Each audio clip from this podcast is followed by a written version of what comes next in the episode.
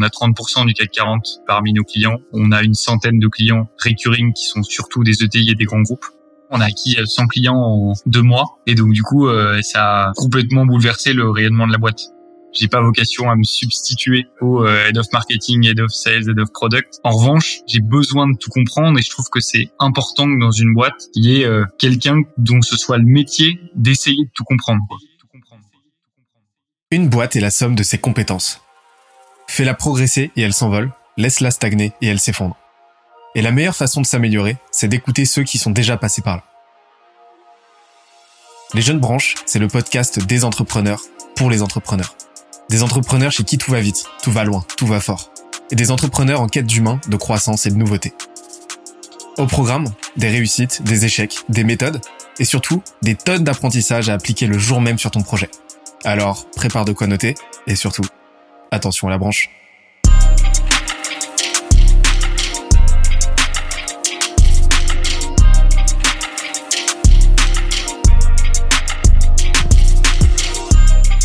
Cette semaine, je reçois Benoît Delaporte, CEO d'Untrain, le groupe d'éducation qui révolutionne la formation des salariés des grandes entreprises.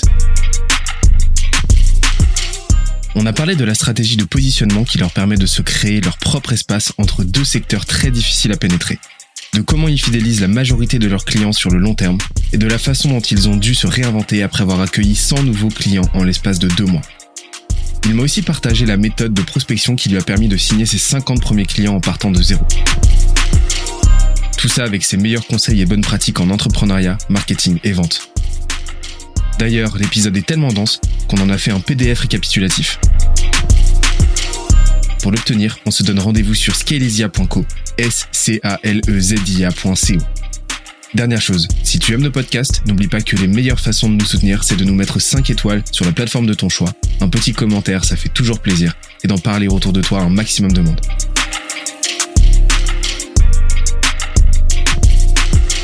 Let's go.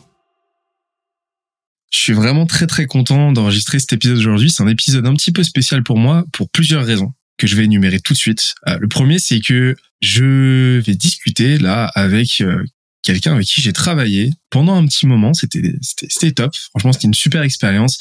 En plus, dans un secteur qui me tient à cœur, qui est celui de l'éducation, et on va voir euh, que la boîte en question a quand même réussi une belle performance et une belle percée dans un domaine, euh, dans un secteur qui est assez complexe à pénétrer, où c'est assez complexe de se faire un nom avec un marché très exigeant et assez méfiant. Et euh, la dernière raison, il y en a d'autres, hein, mais j'ai quand même fait une petite sélection, hein, parce qu'à chaque fois mes intros sont beaucoup trop longues. La dernière raison, c'est que euh, il a le plus beau prénom du monde parce qu'on a le même prénom. Comment ça, Benoît? Salut Benoît. C'est une bonne raison en effet. En fait, c'est uniquement pour ça qu'on discute aujourd'hui, c'est parce qu'on a le même prénom et euh, fallait faire honneur, quoi. On va pouvoir en parler pendant deux heures d'ailleurs. Ça va être super. Bah, c'était l'objectif. Hein. De toute façon, là, moi, euh, là, moi, j'ai prévu, j'ai prévu de parler uniquement de notre prénom, tout l'historique, l'étymologie, tout ça. Mais avant ça, comment ça se passe de ton côté en ce moment? Parce que je crois qu'il y a pas mal de petites actus là. Il y a plein d'actus, ouais en effet, il y a toujours des actus, mais euh, mais en ce moment, euh, bah, écoute, tout va bien, tout va bien. La, la vie est, est facile, reposante. Malgré les bonnes nouvelles de ton côté là? En effet, une deuxième petite fille, c'est une bonne nouvelle. C'est plutôt une bonne nouvelle, bah, euh, et félicitations déjà. C'est c'est vraiment trop cool. On devait enregistrer l'épisode la semaine dernière, finalement on a on a décalé, et, et mais t'as vu que c'était plutôt une bonne décision. Au, au au vu de ces, au vu de cet événement, cet heureux, très heureux événement. Et, euh, et, et, au niveau d'Untrain, qu'est-ce qui se passe en ce moment? Écoute, euh, il se passe plein de choses, euh, des recrutements, des gens qui arrivent dans l'équipe qu'il faut euh, onboarder, des nouveaux clients, des nouveaux projets. Il se passe plein de choses depuis deux ans et demi maintenant, mais mais ça s'accélère encore plus, donc plein de choses à dire. Parce qu'en fait, on avait euh, commencé à bosser ensemble euh, bah, pendant le, premier confinement. Hein. Euh, et en fait, on, on, a eu la, la, chance de faire partie de ce côté-là, euh, de, de, de, ce bord-là des entreprises qui ont eu bénéficié d'un certain, certain appel d'air pendant pendant pendant cette crise où on a reçu beaucoup de demandes et dont bah, Untrain faisait partie de cette vague-là, et donc on a pu, euh, donc on a pu, euh, on a pu bosser ensemble. Donc à l'époque, euh, bah, j'intervenais auprès de vos clients, quoi, comme comme comme freelance. Et franchement, c'était une super expérience, et j'avais été assez épaté par bah, par la, la, qualité justement opérationnelle, bah, par la, qualité en fait de, des formations et du contenu que vous délivriez. J'avais trouvé ça super carré d'un point de vue organisationnel. Et c'est quelque chose que j'avais retrouvé dans assez peu, bah, assez peu, assez peu de boîtes en fait. Donc ça m'a ça m'a plu et c'est un sujet sur lequel j'aimerais bien qu'on s'attarde un petit peu aujourd'hui. On, on y reviendra. Est-ce que avant ça, est-ce que tu peux nous en dire un petit peu plus sur OnTrain? C'est quoi le J'imagine que le pitch en, en, deux ans a quand même pas mal évolué. Euh, c'est c'est quoi OnTrain? Il a évolué en deux ans, il continuera à évoluer d'ailleurs. Mais euh, pour te faire le pitch en quelques mots, c'est euh, c'est un groupe d'éducation OnTrain. Donc c'est ni un organisme de formation ni une agence, c'est un groupe d'éducation. Et euh, notre mission, c'est de former tous les salariés d'entreprise aux nouveaux métiers du digital, de la tech et de l'innovation.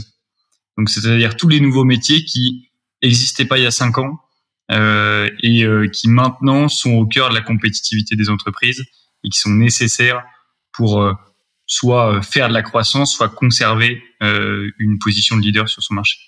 Ok. Et, et, alors, qu'est-ce qui différencie euh, l'agence du groupe d'éducation? C'est quoi la, c'est quoi la sémantique derrière le, ce terme-là de groupe d'éducation? Alors c'est important pour nous comme dénomination parce que c'est surtout par euh, surtout pour mettre de côté des concepts qui euh, à notre sens nous définissent pas. On n'est pas une agence parce que notre métier c'est de transmettre de la compétence, c'est pas de faire à la place de nos clients. Donc on veut surtout pas être assimilé à euh, une agence de conseil.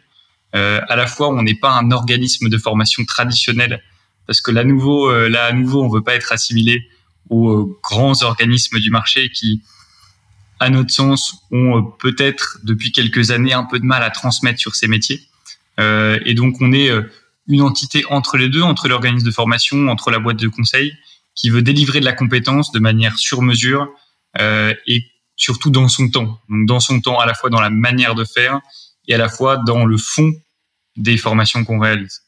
Je, je, vois déjà un, un, un, un, petit axe là, je, je vois se dessiner un, euh, un petit axe de différenciation, voire peut-être une, une, catégorie qui est en train de se dessiner de votre côté, c'est ça, où vous voulez vraiment pas être catalogué comme un cabinet de conseil ou, ou comme une agence ou comme un organisme de formation. Euh, voulez-vous départir en fait de, de tout, de tout l'imaginaire autour de ces trois euh, typologies là de boîte et pour créer en fait votre propre modèle et être associé à aucune autre quoi.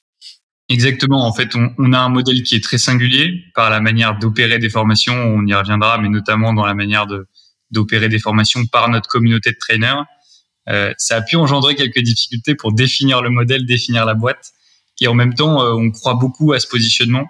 On, a des vraies convictions pédagogiques liées à ce positionnement, ce qui explique qu'en effet, on n'est on pas euh, envie d'être assimilé ni à une boîte de conseil, euh, ni à une boîte de formation traditionnelle en tout cas. Et on pourra revenir un peu sur la jeunesse de la boîte, mais ça s'explique aussi par nos parcours, et par la raison pour laquelle euh, on a voulu monter On Train à l'origine. Euh, bah, justement, la, jeunesse, parlons-en en fait, parce que euh, on, en avait parlé euh, brièvement à l'époque. Oui. Mais ça m'intéresse qu'on revienne un petit peu dessus parce que vous avez, vous avez avec tes, tes, tes cofondateurs, ça m'intéresse qu'on les présente d'ailleurs, mais euh, vous avez des parcours assez éclectiques. Euh, et, et, mais vous êtes rejoints sur le sujet de l'éducation pour pour de donner lieu à une aventure qui aujourd'hui quand même commence quand même à pas mal se concrétiser. Mais c'est quoi la genèse de tout ça? Ça nous vient, alors c'est pas spécialement euh, sexy, hein, euh, mais euh, ça nous vient d'une expérience de consultant justement en cabinet de conseil. L'idée, elle est venue avec mon premier associé Guillaume. On était tous les deux consultants dans une boîte de conseil qui s'appelle 55, qui fait du, du conseil en stratégie digitale et principalement en data marketing. Et en gros, ce qui se passait, c'est qu'en tant que consultant, dans le cadre de nos missions, on faisait quelques formations qu'on faisait franchement, je crois super bien parce qu'on avait été très bien formé à la data chez 55, qui est vraiment une référence du secteur. En même temps, on connaissait vachement bien nos clients, donc on était capable d'adresser de, la formation très individualisée, euh, très custom en fonction d'un enjeu business, d'un environnement euh, sectoriel.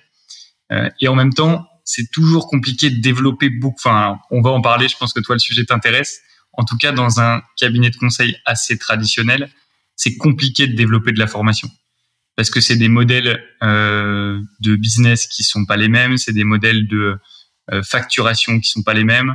C'est aussi un enjeu compliqué de vouloir transmettre trop de compétences quand ton métier et euh, ta valeur ajoutée, c'est de la détenir chez toi. Donc, tu as toujours un peu une ambivalence entre avoir envie de transmettre à tes clients et en même temps avoir l'impression de scier un peu la branche sur laquelle tu es assise parce que bah, si tu transmets trop, tu vends plus de missions. Donc même si je suis convaincu et, et on aurait, je suis convaincu de la complémentarité entre le conseil et la formation. Et je pense qu'on aurait pu, dans le cadre de cette boîte de conseil, développer plus de formation.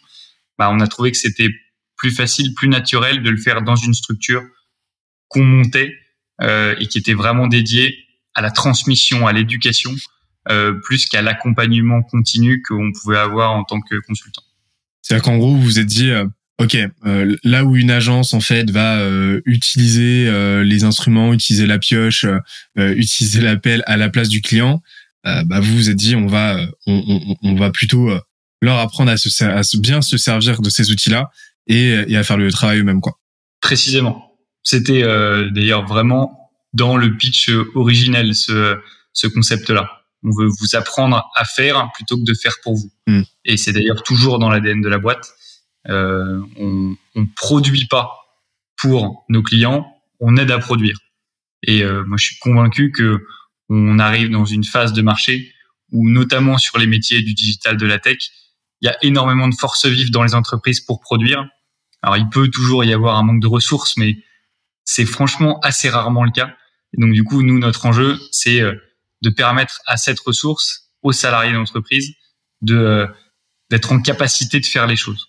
Donc, en servant des nouveaux outils, euh, en appliquant des nouvelles méthodes. Mais en tout cas, vraiment, si, si je vais essayer de pas trop en employer, mais si j'emploie un anglicisme, c'est vraiment une notion d'empowerment, quoi mettre en capacité les gens à le faire. Et tu as des exemples de, de, thématiques sur lesquelles vous positionnez aujourd'hui? Qu'on cartographie le, le, truc? Ouais, bah, carrément le, le travail de cartographie de tous les métiers du paysage digital et tech, euh, c'est au cœur de la construction de la boîte. Et donc aujourd'hui, on forme sur six typologies de métiers euh, qui sont le marketing, la data, le produit, la tech, ce qu'on appelle nous les business operations, et ce qu'on appelle récemment une sixième verticale qu'on a euh, regroupée récemment sous le terme de modern soft skills, donc euh, nouvelle manière de travailler, notamment à l'ère digitale. Ça, c'est les six verticales de métiers sur lesquelles on se positionne, euh, sur lesquelles il y a toujours, si ce n'est des redondances, en tout cas des, euh, des relations entre elles, mais on a quand même voulu vraiment identifier ces six piliers qui sont d'ailleurs, si je me trompe pas, pas très différents de toi des, euh, des piliers du gros que que tu mets en place avec tes clients euh, chez Scalesia. Bah il y a, y a, pas mal de euh, justement il y a pas mal de, de, de choses qui se rejoignent. Ça, ça montre que on est on on n'est pas trop à côté de la plaque, je crois. on n'est pas trop à côté de la vérité euh, et de la réalité de, de ce qu'est une entreprise et de ce qui fait sa croissance. C'est, donc c'est plutôt cool. Et, et, et, j'aime bien voir justement comment vous, euh, euh, voilà, vous, vous, vous, explorez beaucoup plus ce, ce, ce pan euh, formation en fait. Et justement en fait, il y a, y, a, un vrai enjeu, un vrai enjeu opérationnel. Et, et ça m'intéresse vraiment de savoir comment vous avez fait. Est-ce que vous avez vraiment développé un produit en plus qui, est, mmh. qui est super qualitatif, etc. Et, euh, et, et, et aujourd'hui, là, là, du coup, en, en, en l'espace de d'un d'un peu plus de deux ans, c'est ça? Vous êtes passé, vous êtes combien là aujourd'hui? On est 25 dans la boîte, donc euh, c'est encore une c'est encore une petite boîte. Et dans la communauté de de trainers, donc de formateurs, il y a euh, bientôt un millier de personnes.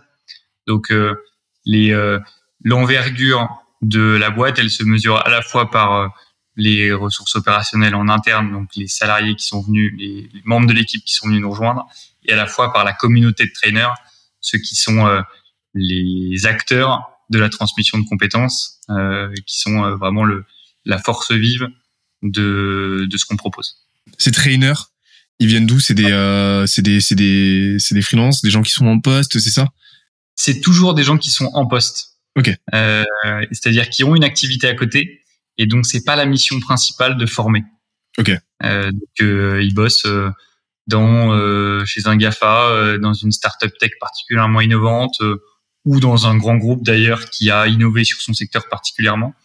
mais en tout cas, la clé de sélection, c'est une expertise. Enfin, les deux clés de sélection, c'est être en poste, donc être très proche des enjeux métiers et avoir une excellente expertise de euh, son sujet, de son métier. Au-delà d'ailleurs d'une excellente expertise, être le référent, être le leader de son métier. Donc vraiment, vraiment faire partie du, du 1%, quoi. Exactement. Ok.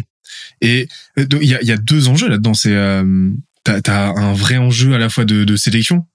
Il faut, faut s'assurer, faut, faut que vous assuriez que bah, les compétences soient là, parce que euh, la vitrine c'est bien, mais derrière il faut que ça suive en arrière boutique. Et il y a aussi un enjeu de euh, de d'expertise pédagogique, parce que c'est pas parce que t'es un bon praticien que t'es un bon pédagogue. Et, j'imagine que ça a dû vous arriver de, de, de prendre des de, voilà de, de prendre des traîneurs qui étaient sur le papier très très bons, qui étaient extrêmement compétents, très experts sur leur sujet, mais qui derrière, voilà, ont un peu plus de mal à transmettre parce que c'est un vrai métier en fait. Ouais, mais ça c'est précisément notre métier. C'est précisément notre métier, c'est de transformer l'expertise brute qu'il y a sur le marché et il y en a partout. Des super profils qui connaissent très bien leur métier dans les boîtes, dans les entreprises, dans les différentes entreprises du marché, il y en a partout.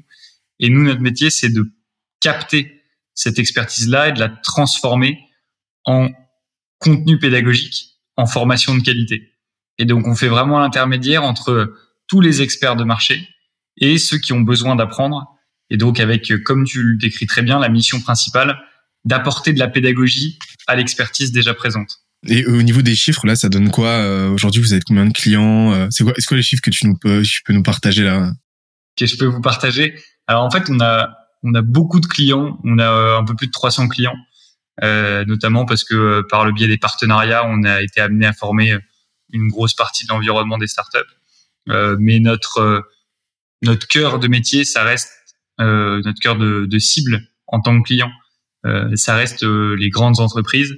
Et donc on a, tu vois, on fait 30% de, on a 30% du CAC 40 parmi nos clients. on a une centaine de clients recurring qui sont surtout des ETI et des grands groupes. Aujourd'hui, j'avoue que je compte plus les milliers d'heures de formation, euh, mais euh, il faudrait que je me repenche là-dessus. Pour, euh, en tout cas, euh, en tout cas pour le marketing, il faudrait que je me repenche là-dessus. C'est excellent. Enfin, 3, 300 300 clients en plus. Euh, en plus, j'imagine avec un, un, un, bon recurring, il y a quand même pas mal de, de récurrence parce que c'est il y, a, y, a, sans arrêt des enjeux de, de, de formation quoi. Donc ouais, alors la récurrence dans notre secteur, c'est un enjeu clé. On n'est pas une boîte SaaS, donc on fait pas du recurring automatique euh, comme euh, ferait une boîte sur abonnement. En revanche, euh, la formation c'est un c'est un modèle de recurring naturel parce que si tu formes une boîte de 2000 personnes et que tu en as formé 10 dans les 2000 et que ça se passe bien, en fait, il y a absolument aucune raison que 10 autres à côté ne se reforment pas et que ça fasse pas effet boule de neige. Donc c'est un c'est un vrai c'est un vrai cercle vertueux la formation en termes de vente, on pourrait y revenir et euh, qui fait que d'ailleurs parfois quand on parle à des investisseurs, à, des gens de l'environnement de VC, euh, on parle pas forcément le même langage parce que nous on a on est vraiment sur un business de recurring, euh, mais comme c'est pas automatique sur abonnement, ça peut être compliqué un peu à percevoir. Et puis j'ai remarqué ça, hein, euh, c'est que c'est pas automatique. Hein. C'est toute la romantique du, du, du SaaS en fait qui, qui, a un petit peu inséminé cette idée que euh, la rétention elle se fait de façon naturelle. Ouais. Euh, alors Mais en fait, on parle pas beaucoup du churn, on parle pas beaucoup de. Ouais, c'est ça. Et puis, et puis, euh, et puis, c'est, c'est sans compter, euh, enfin, les clients très satisfaits qui juste ne pensent pas, en fait, ne, ne pensent pas à refaire appel à nous, en fait, pour qui c'est pas évident et, et que tu vas devoir aller chercher euh, et, et dont, euh, dont tu vas devoir provoquer le repeat et la récurrence euh, bah toi-même quoi avec un, un travail d'account management un travail de suivi et ainsi de suite euh, ça, ça c'est un, truc, ouais, on va reparler tout à l'heure. Ça m'intéresse vraiment de savoir comment vous faites parce que euh, je, je, sais qu'il y a énormément de, de, boîtes qui bossent bien, boîtes de services qui bossent bien, bossent bien, qui se, bah, qui se passent d'énormément de, euh, enfin, d'une grosse part de leur rétention pour le simple fait qu'ils euh, qu'ils espèrent que cette rétention se fera de façon naturelle, exactement comme si il y avait un modèle par abonnement qui, qui maintenait tout ça en place, alors que non quoi. Et tout à l'heure, je t'ai posé la question. Je passe du coq à l'âne, mais je posais la question juste avant de lancer l'enregistrement. Je t'ai dit, qu'est-ce que tu considères comme étant euh, le plus gros apport que tu fais en termes de compétences à l'entreprise? Et ça m'intéresse vraiment qu'on parle de la réponse que tu m'as donnée. Donc, euh, je te la repose. c'est quoi la, la, la, skill, la compétence que tu apportes aujourd'hui et qui fait euh, le plus la différence en fait dans ton rôle de CEO chez chez, chez Untrain aujourd'hui? Bah, du, du, coup, c'est préparé. C'est préparé. Tu m'as déjà posé la question, mais, Je, je, te réponds à nouveau je pense que c'est c'est pas une compétence très identifiée, mais euh, mais à mon sens, c'est plus un, un rôle qu'une compétence, c'est la polyvalence. C'est le fait d'avoir envie euh, d'adresser tous les métiers de la boîte, de s'intéresser à tous les métiers de la boîte, et donc du coup euh, de se mettre en position de bien comprendre l'intégralité de ce qui est fait dans la boîte. Ça, euh, ça implique que l'objectif c'est d'être moins bon que tous les gens qui sont censés gérer leur périmètre, parce que j'ai, j'ai pas vocation à me substituer au head of marketing, head of sales, head of product. En revanche, j'ai besoin de tout comprendre et je trouve que c'est important que dans une boîte, il y ait euh, quelqu'un dont ce soit le métier d'essayer de tout comprendre. Quoi. Donc ça veut dire que le métier qui vient derrière, c'est euh, de créer des ponts entre euh, les différents métiers. Enfin, le, le, rôle plutôt qui vient derrière, c'est de créer des ponts entre les différents métiers. c'est de débloquer des situations. C'est de réfléchir à l'objectif commun. C'est voilà je pense que c'est pas une réponse très originale pour un rôle de, euh, de CEO, de directeur général. Et en même temps, euh, je pense que c'est clé. En tout cas, moi, c'est ce qui m'amuse dans le métier. Et je pense que c'est là où je suis le, où je suis plutôt bon. C'est dans la capacité, en tout cas, l'envie à de tout comprendre. Il y a deux grandes catégories de, de CEO, j'ai remarqué. il y a des, il y a des ramifications, hein, mais euh, la grande, la première grande catégorie, et, et souvent c'est celle c'est celle qu'on a tendance à le plus euh, médiatiser c'est euh, les spécialistes obsessionnels dont, dont, je fais un petit peu partie. Donc c'est des des euh, des CEO qui ont vraiment une expertise clé sur laquelle ils vont se concentrer et et, et qui va qui va driver leur, leur, leur, le, le momentum qu'ils vont amener à la boîte etc et, et après il y a il y a il y a le pendant de ça c'est c'est les généralistes passionnés en fait. Comme toi en fait qui vont euh, qui vont être ce qu'on appelle dans le jargonnage du growth des T-shape et qui vont bah, s'intéresser à tout et en fait je, je vais pas je vais pas faire une redite de la définition que tu en as donnée mais qui vont plutôt s'illustrer dans, dans leur faculté à être le plus polyvalent possible. Le vrai enjeu euh, dans ton cas c'est euh, comment est-ce que tu fais voilà à, à l'instant T pour identifier vraiment le ou les sujets sur lesquels voilà là tu dois te concentrer parce que voilà il y a une myriade de thématiques euh, que tu dois faire cohabiter. Mais comment tu, tu sais, euh, c'est quoi ton, c'est quoi ta boussole pour déterminer les focus à mettre en fonction des périodes, en fonction. Euh? Je pense que de manière très honnête, la première boussole, c'est les problèmes. Une fois que la boîte est, en tout cas, au stade actuel, maintenant que la boîte tourne, qu'il y a des super équipes dans chacun des métiers et que toute la l'architecture est constituée, la boussole, c'est les problèmes parce qu'on est des notre métier, c'est de résoudre des problèmes. Donc, on va prendre les équipes une par une en se disant, OK, qu'est-ce qu'il y a comme dysfonctionnement euh, à ce niveau-là, enfin, au niveau de l'équipe, du métier, et comment est-ce que je peux aider à les résoudre? Donc, euh, à mon sens, le, premier, euh, la première réponse, c'est euh, ça, c'est c'est la première boussole, c'est le problème, et du coup, l'objectif, c'est de le résoudre. Et après, je pense que la deuxième boussole, c'est l'anticipation. Euh, là, pour le coup, c'est essayer de réfléchir au coup d'après par métier et de se dire, OK, au-delà du problème, même dans une équipe qui roule euh, a priori au maximum, euh, comment est-ce que je peux continuer à l'optimiser et comment est-ce que je peux aller anticiper le problème d'après? Et, et ces problèmes-là, tu les identifies comment? Bah, nous, on a un métier particulier à ce à ce niveau-là parce qu'on est en contact permanent avec nos clients. On fait de la formation de manière interactive. Donc en fait, notre métier, c'est de délivrer de la compétence et qu'elle soit comprise, acquise par nos clients, par les participations de nos trainings à nos trainings. Et donc, en fait, on a un miroir en permanence en face de nous. Donc, euh, par rapport peut-être à une boîte produit B2C qui met son produit sur le marché et qui peut avoir des difficultés à, à réceptionner les retours, à savoir vraiment comment ça se passe, si c'est fluide, si ça fonctionne bien. Euh, nous, on est déjà, on est quasiment toujours là pendant nos formations. Donc, euh, on a, on est notre propre miroir.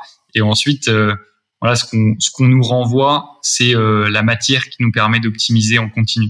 Et si je, après, il y a une autre spécificité aussi du domaine de la formation qui pour nous est un outil inestimable, c'est que la formation, ça pour le coup, notamment tous les grands organismes fonctionnent comme ça depuis toujours, c'est qu'il y a une culture du feedback qui est extrêmement forte. Euh, après une formation, on a toujours demandé à, à, des participants quel était leur avis, si euh, le formateur était bon, euh, si le format pédagogique était de qualité.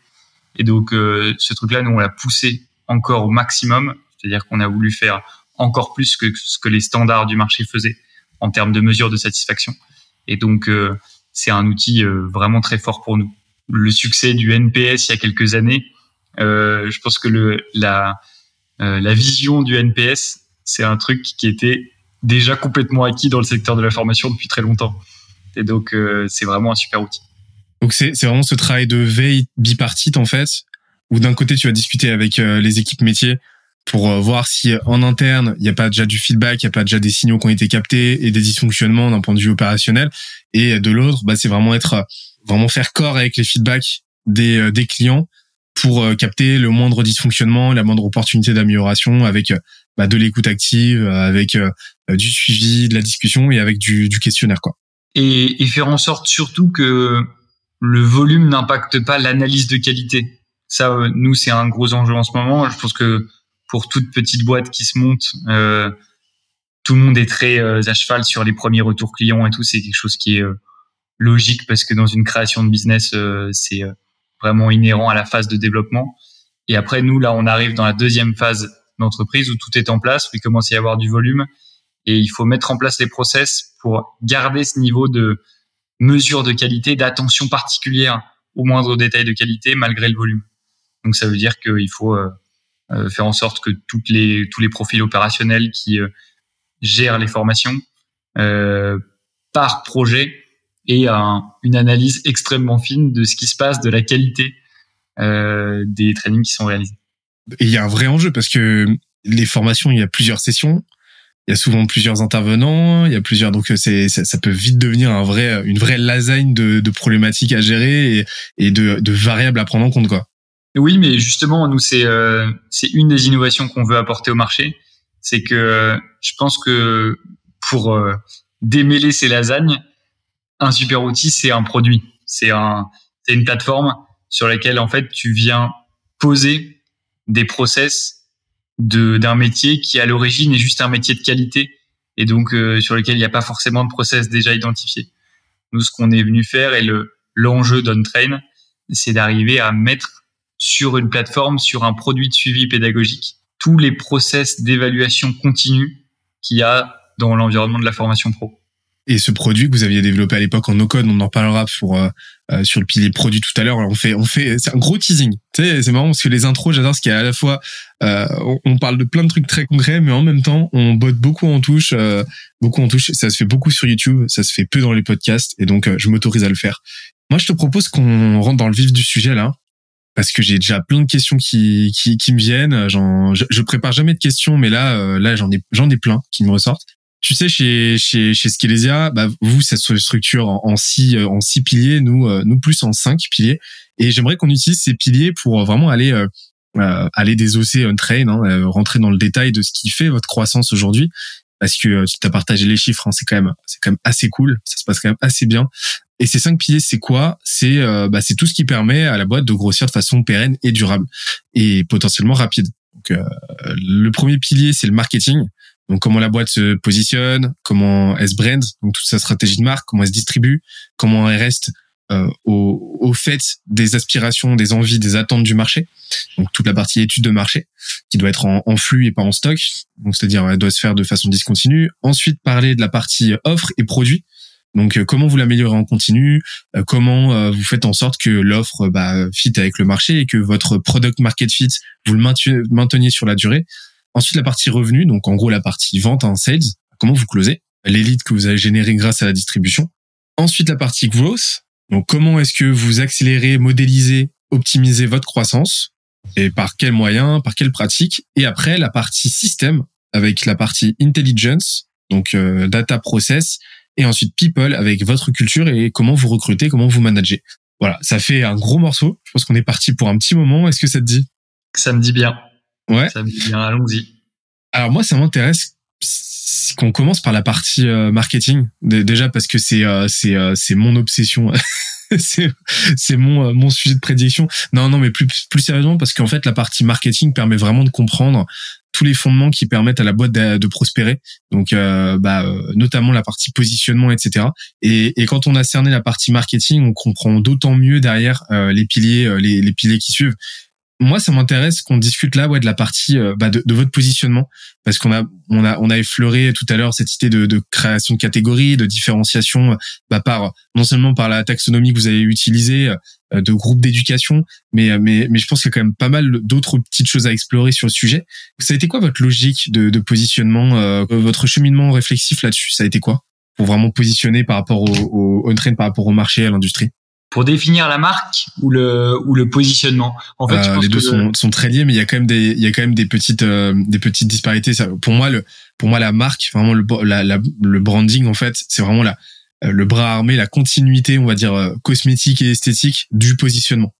Et donc il y a, y a, mais mais oui, oui, oui c'est c'est clairement lié. On a eu une discussion d'ailleurs avec Yann Leonardi sur le sujet, mais mais pour moi en fait là vraiment le le, le, la pierre vraiment la, la, la, pierre angulaire du branding c'est avant tout bah, déjà le positionnement savoir comment tu te situes par rapport aux autres et par rapport aux, gens à qui tu vas vendre des trucs quoi.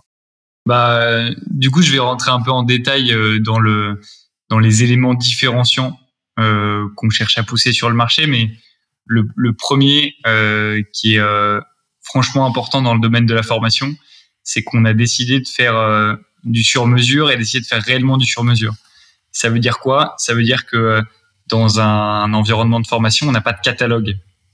Et ça, ça a été, euh, on n'a pas de catalogue, on n'a pas de formation pré-identifiée. C'est-à-dire qu'on n'est pas capable euh, et on veut pas le faire. On, on veut pas dire à nos clients euh, acheter euh, une journée de formation dont le programme est déjà établi.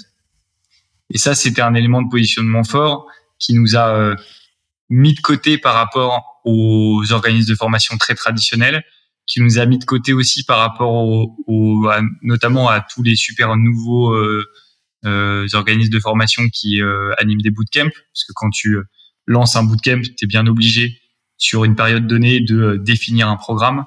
Nous, ça a été un élément de positionnement fort. On n'aura pas de programme de formation.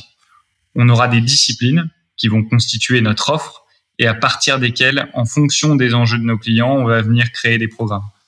Donc la discipline, pour te donner un exemple sur la partie euh, data, ça va par exemple être la partie euh, euh, dashboarding. Ok, on n'a pas de formation sur l'étagère sur le dashboarding. On va aller voir un de nos clients. On va dire ok, vous voulez vous former au dashboarding Quel outil vous utilisez? Est-ce que tu utilises Data Studio, Tableau, Power BI Combien t'as de personnes qui travaillent dessus? Sur quel type de données tu bosses? Et à partir de là, on crée un programme. Ok, il faut quelque chose de d'abord un peu théorique, ensuite très pratique ok, il faut euh, que de la théorie parce qu'en fait, euh, bah là, j'ai pas de pratique sous la main. Au contraire, j'ai euh, une problématique de reporting à, résoudre demain. Donc la théorie, tu l'oublies, mais tu fais que de la pratique sur un cas de la boîte. Donc voilà, ça c'est le premier élément de positionnement fort, c'est la suppression du catalogue de formation.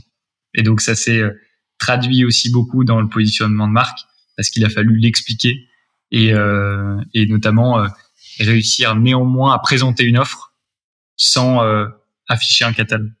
Donc c'est vraiment ce, ce, parti pris de vraiment cette déconstruction du, euh, du modèle classique euh, vraiment sur l'étagère quoi. Et pour vous dire ok on va là là chaque chaque chaque client a sa spécificité. nous on et nous on va s'adapter à chaque spécificité et avec tous les avantages et tous les inconvénients.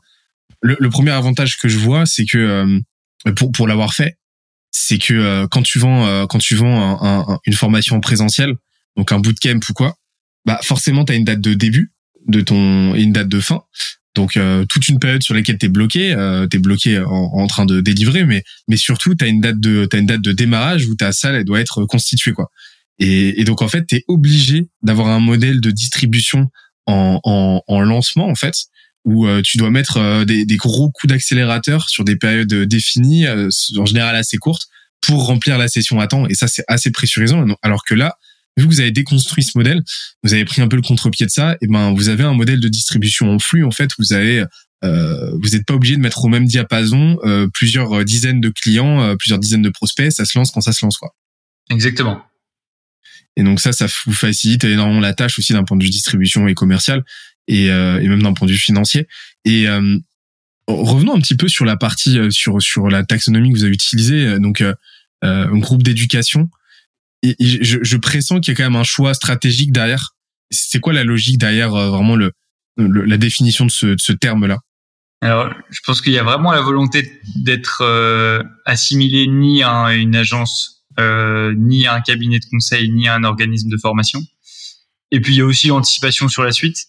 Euh, Aujourd'hui, on fait de la formation pro, donc euh, on adresse des formations à, des, à, un public corporate dans un environnement d'actifs. Euh, mais à long terme, on a envie d'aller plus loin dans le secteur de l'éducation et donc de commencer à faire peut-être un peu de formation initiale, de venir développer des modèles en concurrence avec les écoles de commerce, avec les écoles d'ingénieurs, et donc du coup d'aller euh, mettre notre empreinte plus profondément dans le dans le secteur de l'éducation, et donc de sortir du euh, du prisme unique de la formation pro, et donc de se définir dès le début comme un groupe d'éducation, pour pas avoir à, se rebrander en permanence et à retravailler notre identité à long terme. On sait déjà que les modèles, le modèle qu'on est en train de mettre en place pour la formation pro, il est exportable pour de la formation initiale et pour un autre public, et donc euh, une vocation plus large, une vocation stratégique plus large pour la boîte. On peut en parler un petit peu de cette, euh, de cette, de cette vision que vous avez? C'est quoi la vision à, à 10 ans là de d'Untrain? Bah, Écoute, la vision à 10 ans, déjà, euh, c'est pas, c'est pas très sexy, mais je pense quand même que dans une boîte comme la nôtre et dans beaucoup de boîtes, il y a un temps pour euh, le développement sans vision. et là, je pense qu'on est pile dedans, à court terme. C'est-à-dire que la boîte, elle a un peu plus de deux ans. Les deux premières années, on a construit le truc euh, brique après brique. On a défini euh, quels étaient les métiers nécessaires. On a recruté des super profils dans chacun de ces métiers. Donc là, on vient, on a défini une offre euh, qui vient d'être euh, finalisée, enfin qui a été finalisée il y a euh, six mois. Donc là, on est dans la phase où je pense qu'il faut faire faut qu'on soit attentif à ne pas trop se focus sur la vision, c'est-à-dire à dérouler notre plan de développement et à accélérer sur ce qu'on a déjà construit. Je suis assez convaincu que si euh, qu'il faut pouvoir se concentrer sur des phases d'accélération de ce qui existe déjà plutôt que de construire autre chose, quoi, de développer de nouvelles offres. Donc ça c'est le court terme et, euh, en revanche le long terme, euh, l'idée c'est évidemment d'avoir une vision plus large de ce qu'on fait euh, et donc de réfléchir à un modèle d'école qui pourrait venir concurrencer les écoles de commerce, les écoles d'ingénieurs généralistes et qui euh, transformerait beaucoup les modèles pédagogiques, les modèles d'éducation. Je trouve assez euh, malheureusement que en sortant, euh, moi j'ai eu la chance d'être euh, dans une école de commerce, enfin d'avoir fait mes études dans une école de commerce euh, plutôt je ne sais pas comment établir un niveau de qualité, mais en tout cas plutôt bien classé dans le dans le classement des écoles de commerce. Et je pense que avec beaucoup de mes copains là-bas, on a quand même eu un, une impression euh, de de qualité de formation assez réduite. Franchement, on s'est bien marré dans ces écoles. Euh, C'était des super moments. On passe des bonnes soirées. Beaucoup, on passe des très bonnes soirées. Est-ce qu'on a appris beaucoup de choses et est-ce que ça nous a été très utile dans la vie pro? Franchement, a priori non, et j'ai l'impression que c'est un constat qui est partagé par 90% des étudiants de ces écoles. Euh, donc l'idée, c'est vraiment de pouvoir capitaliser sur ce qu'on est en train de créer comme actif aujourd'hui, qui sont notre communauté de formateurs et nos clients, pour réfléchir à des modèles d'éducation beaucoup plus ancrés dans la réalité des entreprises et euh, avec des cours surtout beaucoup plus intéressants parce qu'animés par des gens dont c'est dont en tout cas c'est le c'est le métier au quotidien de faire ce pourquoi il nous enseigne des choses. On avait parlé avec euh, Cyril euh, euh, Cyril Pierre de, de de, de Rocket School dans un épisode mmh. précédent de, de, de ce qu'il appelle euh, le, le, le, le, commerce des écoles. Mmh. Le commerce des écoles de commerce. J'avais bien aimé la formule et, et, et on retrouve vraiment cette idée dans, dans ce que tu décris et, et donc ton, ton, ton cheval de, de bataille en fait là ce qu'on ce qu'on ce qu'on appelle un peu ouais, euh, ce qu'on qu'on peut appeler le, le, différenciant, la barrière à l'entrée, euh, qui, qui te permettra à terme d'aller euh, d'aller d'aller te positionner juste à côté et voire même de les, les concurrencer ou de les déloger. C'est le produit déjà et le gros réseau là de, de formateurs qui était en train de, de constituer quoi. Ouais, deux choses. Ce réseau de formateurs, en effet, parce que du coup, c'est eux qui pourront à terme animer des cours pour des corporates, mais aussi pour des étudiants et avec le même niveau de qualité c'est aussi la méthode pédagogique du sur-mesure et de toujours appliquer un concept à un use case. Euh, D'ailleurs, ce modèle d'école, le modèle d'école qu'on a en tête et duquel un peu on rêve, il est un peu en train de se réaliser en ce moment. Nous, on regarde beaucoup une boîte qui s'appelle Albert School, euh, qui, je trouve, fait des, super choses en termes de modèle pédagogique.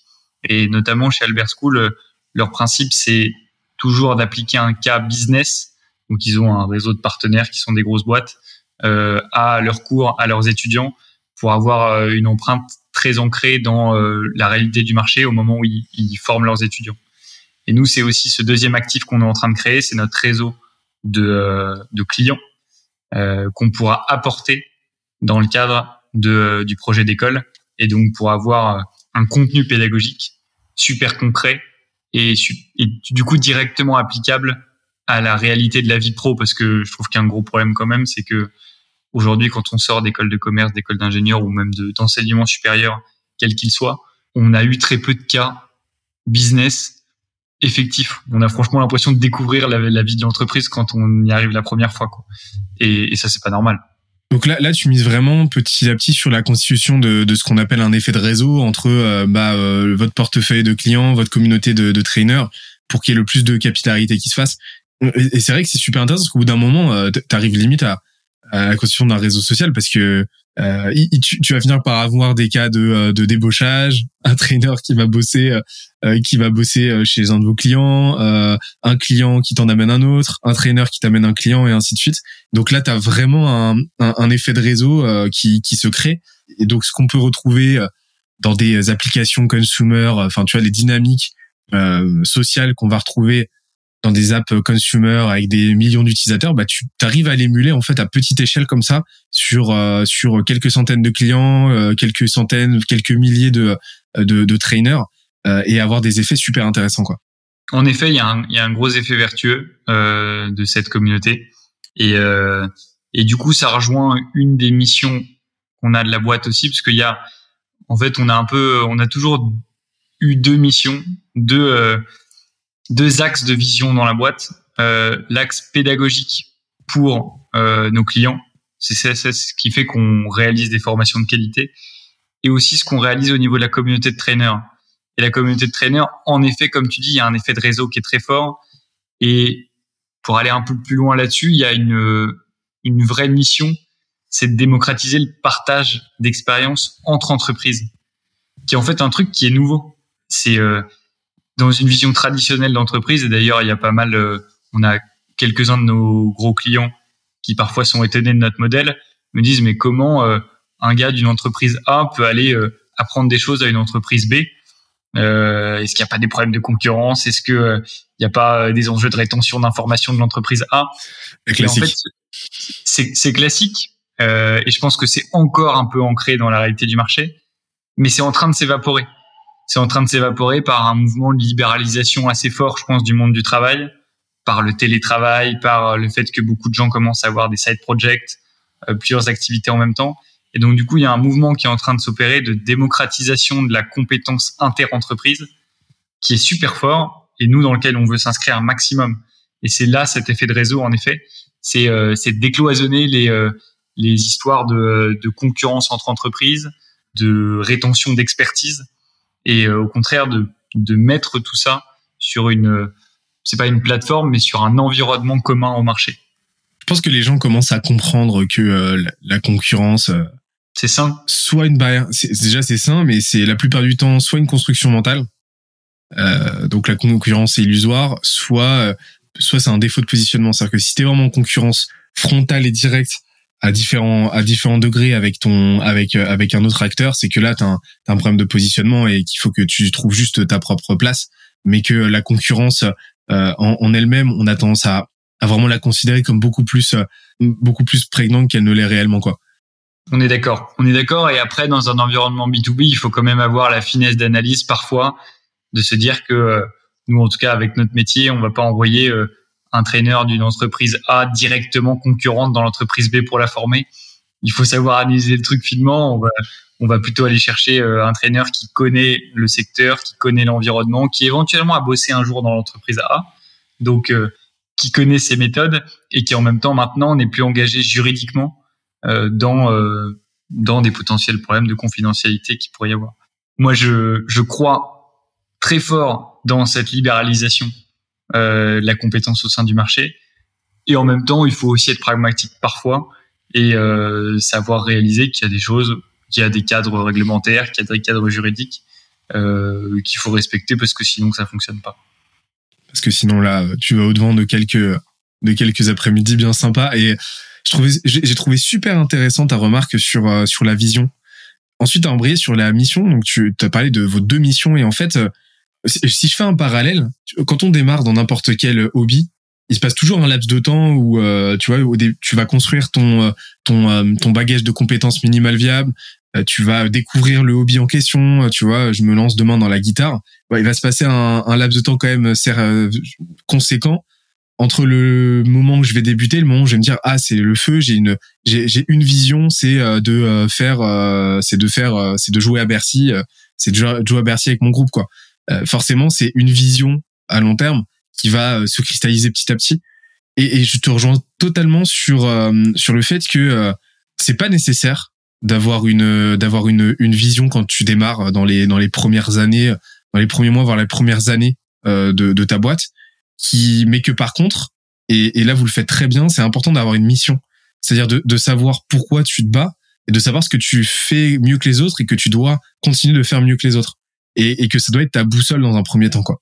Et, et j'ai trouvé cette remarque super intéressante parce qu'on a tendance à pas mal obséder autour de la vision. Euh, je pense que c'est une obsession qui est pas mal servie, euh, qui est pas mal euh, accentuée par euh, le business plan, euh, tu vois, le sacro-saint business plan. Mais pour moi, c'est pas nécessaire quoi. Non, c'est pas forcément nécessaire et je pense même que ça peut faire un peu, euh, ça peut faire un peu de mal. En tout cas, ça peut être assez accessoire, notamment dans les rôles de, euh, de fondateur euh, et de CEO, c'est-à-dire de fonction généraliste, en tout cas de dirigeant de boîte. Je trouve ça super sain de ne pas avoir uniquement la vision comme objectif parce que déjà sinon tu fais rien pour ta boîte. Tu peux pas être uniquement la personne qui réfléchit quoi, parce qu'il y a un moment où il faut produire de la valeur. Et en tout cas, dans une création de boîte, quand il faut euh, faire de la croissance et, euh, et en tout cas dans les, dans les proportions des startups qui marchent en ce moment, il y a un moment où faut faire. Quoi. Et quand tu fais, si tu réfléchis trop, euh, tu fais pas assez vite. C'est ça. Il y a, y, a, y a, deux grandes phases. Hein. Tu as la phase de momentum, donc donner l'impulsion, et puis après, tu as la phase, on va dire, de pilotage, faire en sorte que le momentum se perde pas et d'aller dans la bonne trajectoire.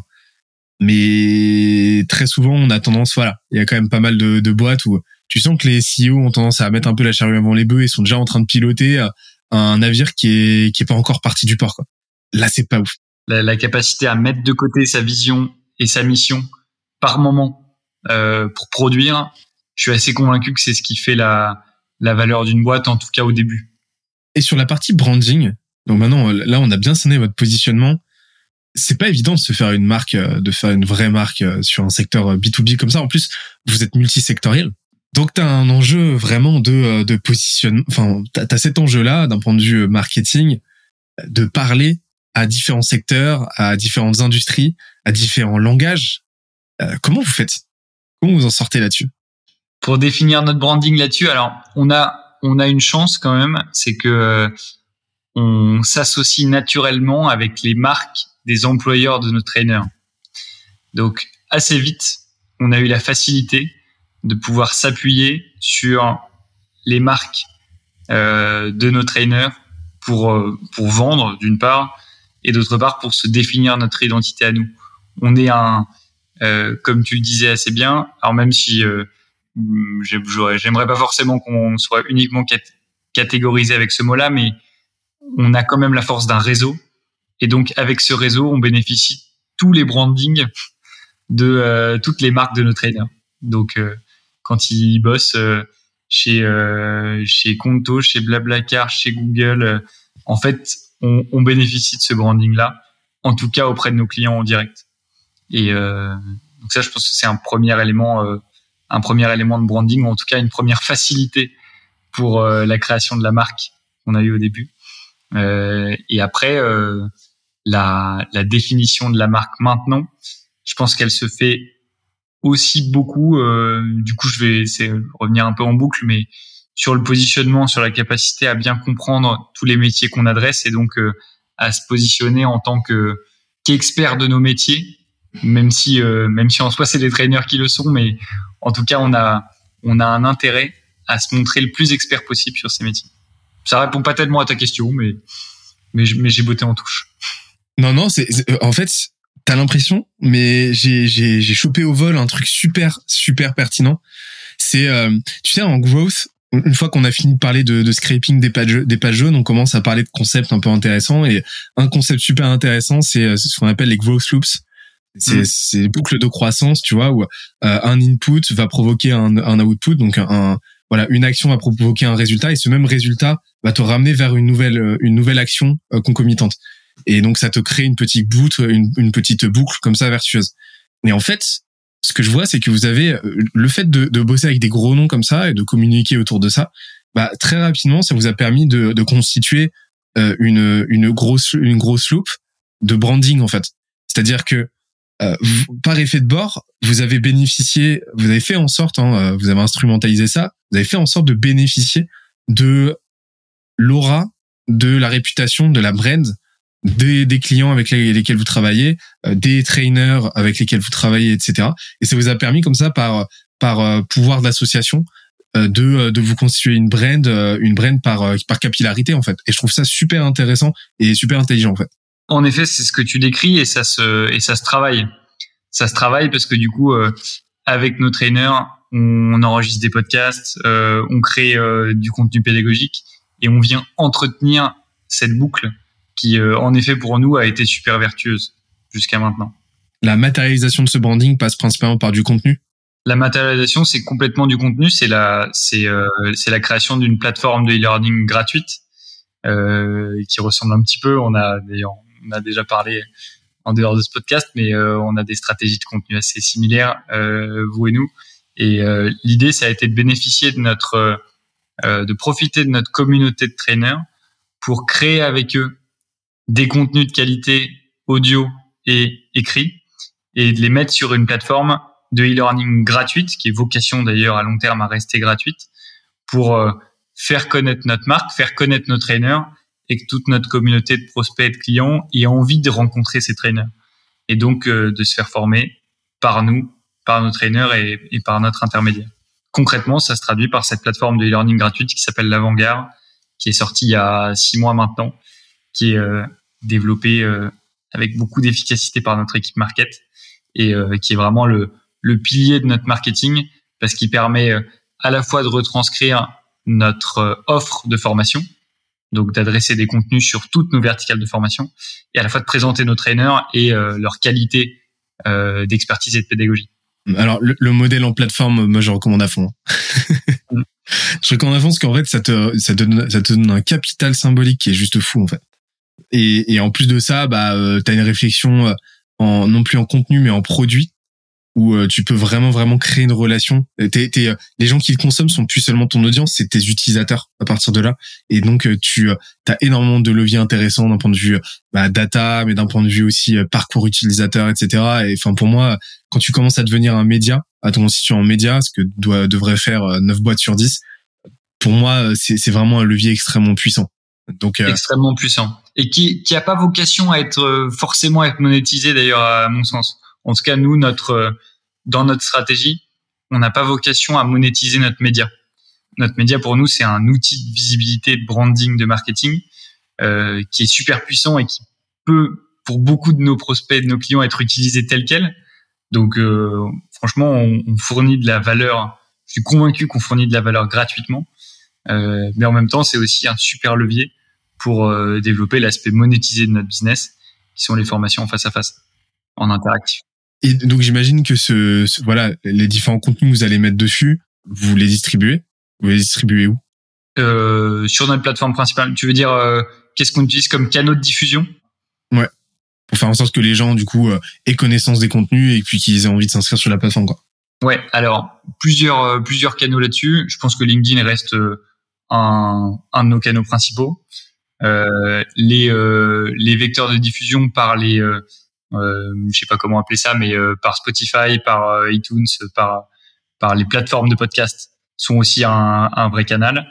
Notre équipe sales est un vrai canal aussi pour ça, euh, parce que l'idée c'est que le, la plateforme soit un outil dans les mains des sales euh, pour créer de la relation commerciale sans être pushy, en même temps en proposant de la valeur euh, avant de démarrer la relation. Donc euh, oui, je dirais que c'est les trois canaux principaux. Et on en reparlera des, des de, de la partie sales tout à l'heure, parce que je crois comprendre que les sales font pas mal de prospection. Il y a pas mal d'outbound là-dedans. Et, et donc vous utilisez en fait ce qu'on a, vous, vous, utilisez le contenu pour faire ce qu'on appelle de, de l'outbound to inbound. Exactement. Ok. Euh, donc en gros, l'outbound to inbound, c'est quoi? C'est vous utilisez un contenu à forte valeur ajoutée, vous l'utilisez un petit peu comme euh, comme euh, cheval de Troie pour apporter de la valeur à une audience qui vous connaît pas. Cette audience bah, consomme le contenu et après bah il y a deux possibilités, enfin trois possibilités. Elle vous envoie bouler. ou alors elle consomme le contenu et elle revient vous voir quand elle a quand elle a un besoin, quand elle en a envie, ou alors bah juste elle vous répond et puis bim on passe dans un cycle outbound classique et euh, donc c'est un super, euh, c'est un super levier quoi. Et donc parlons-en de la distribution. Quelle belle transition.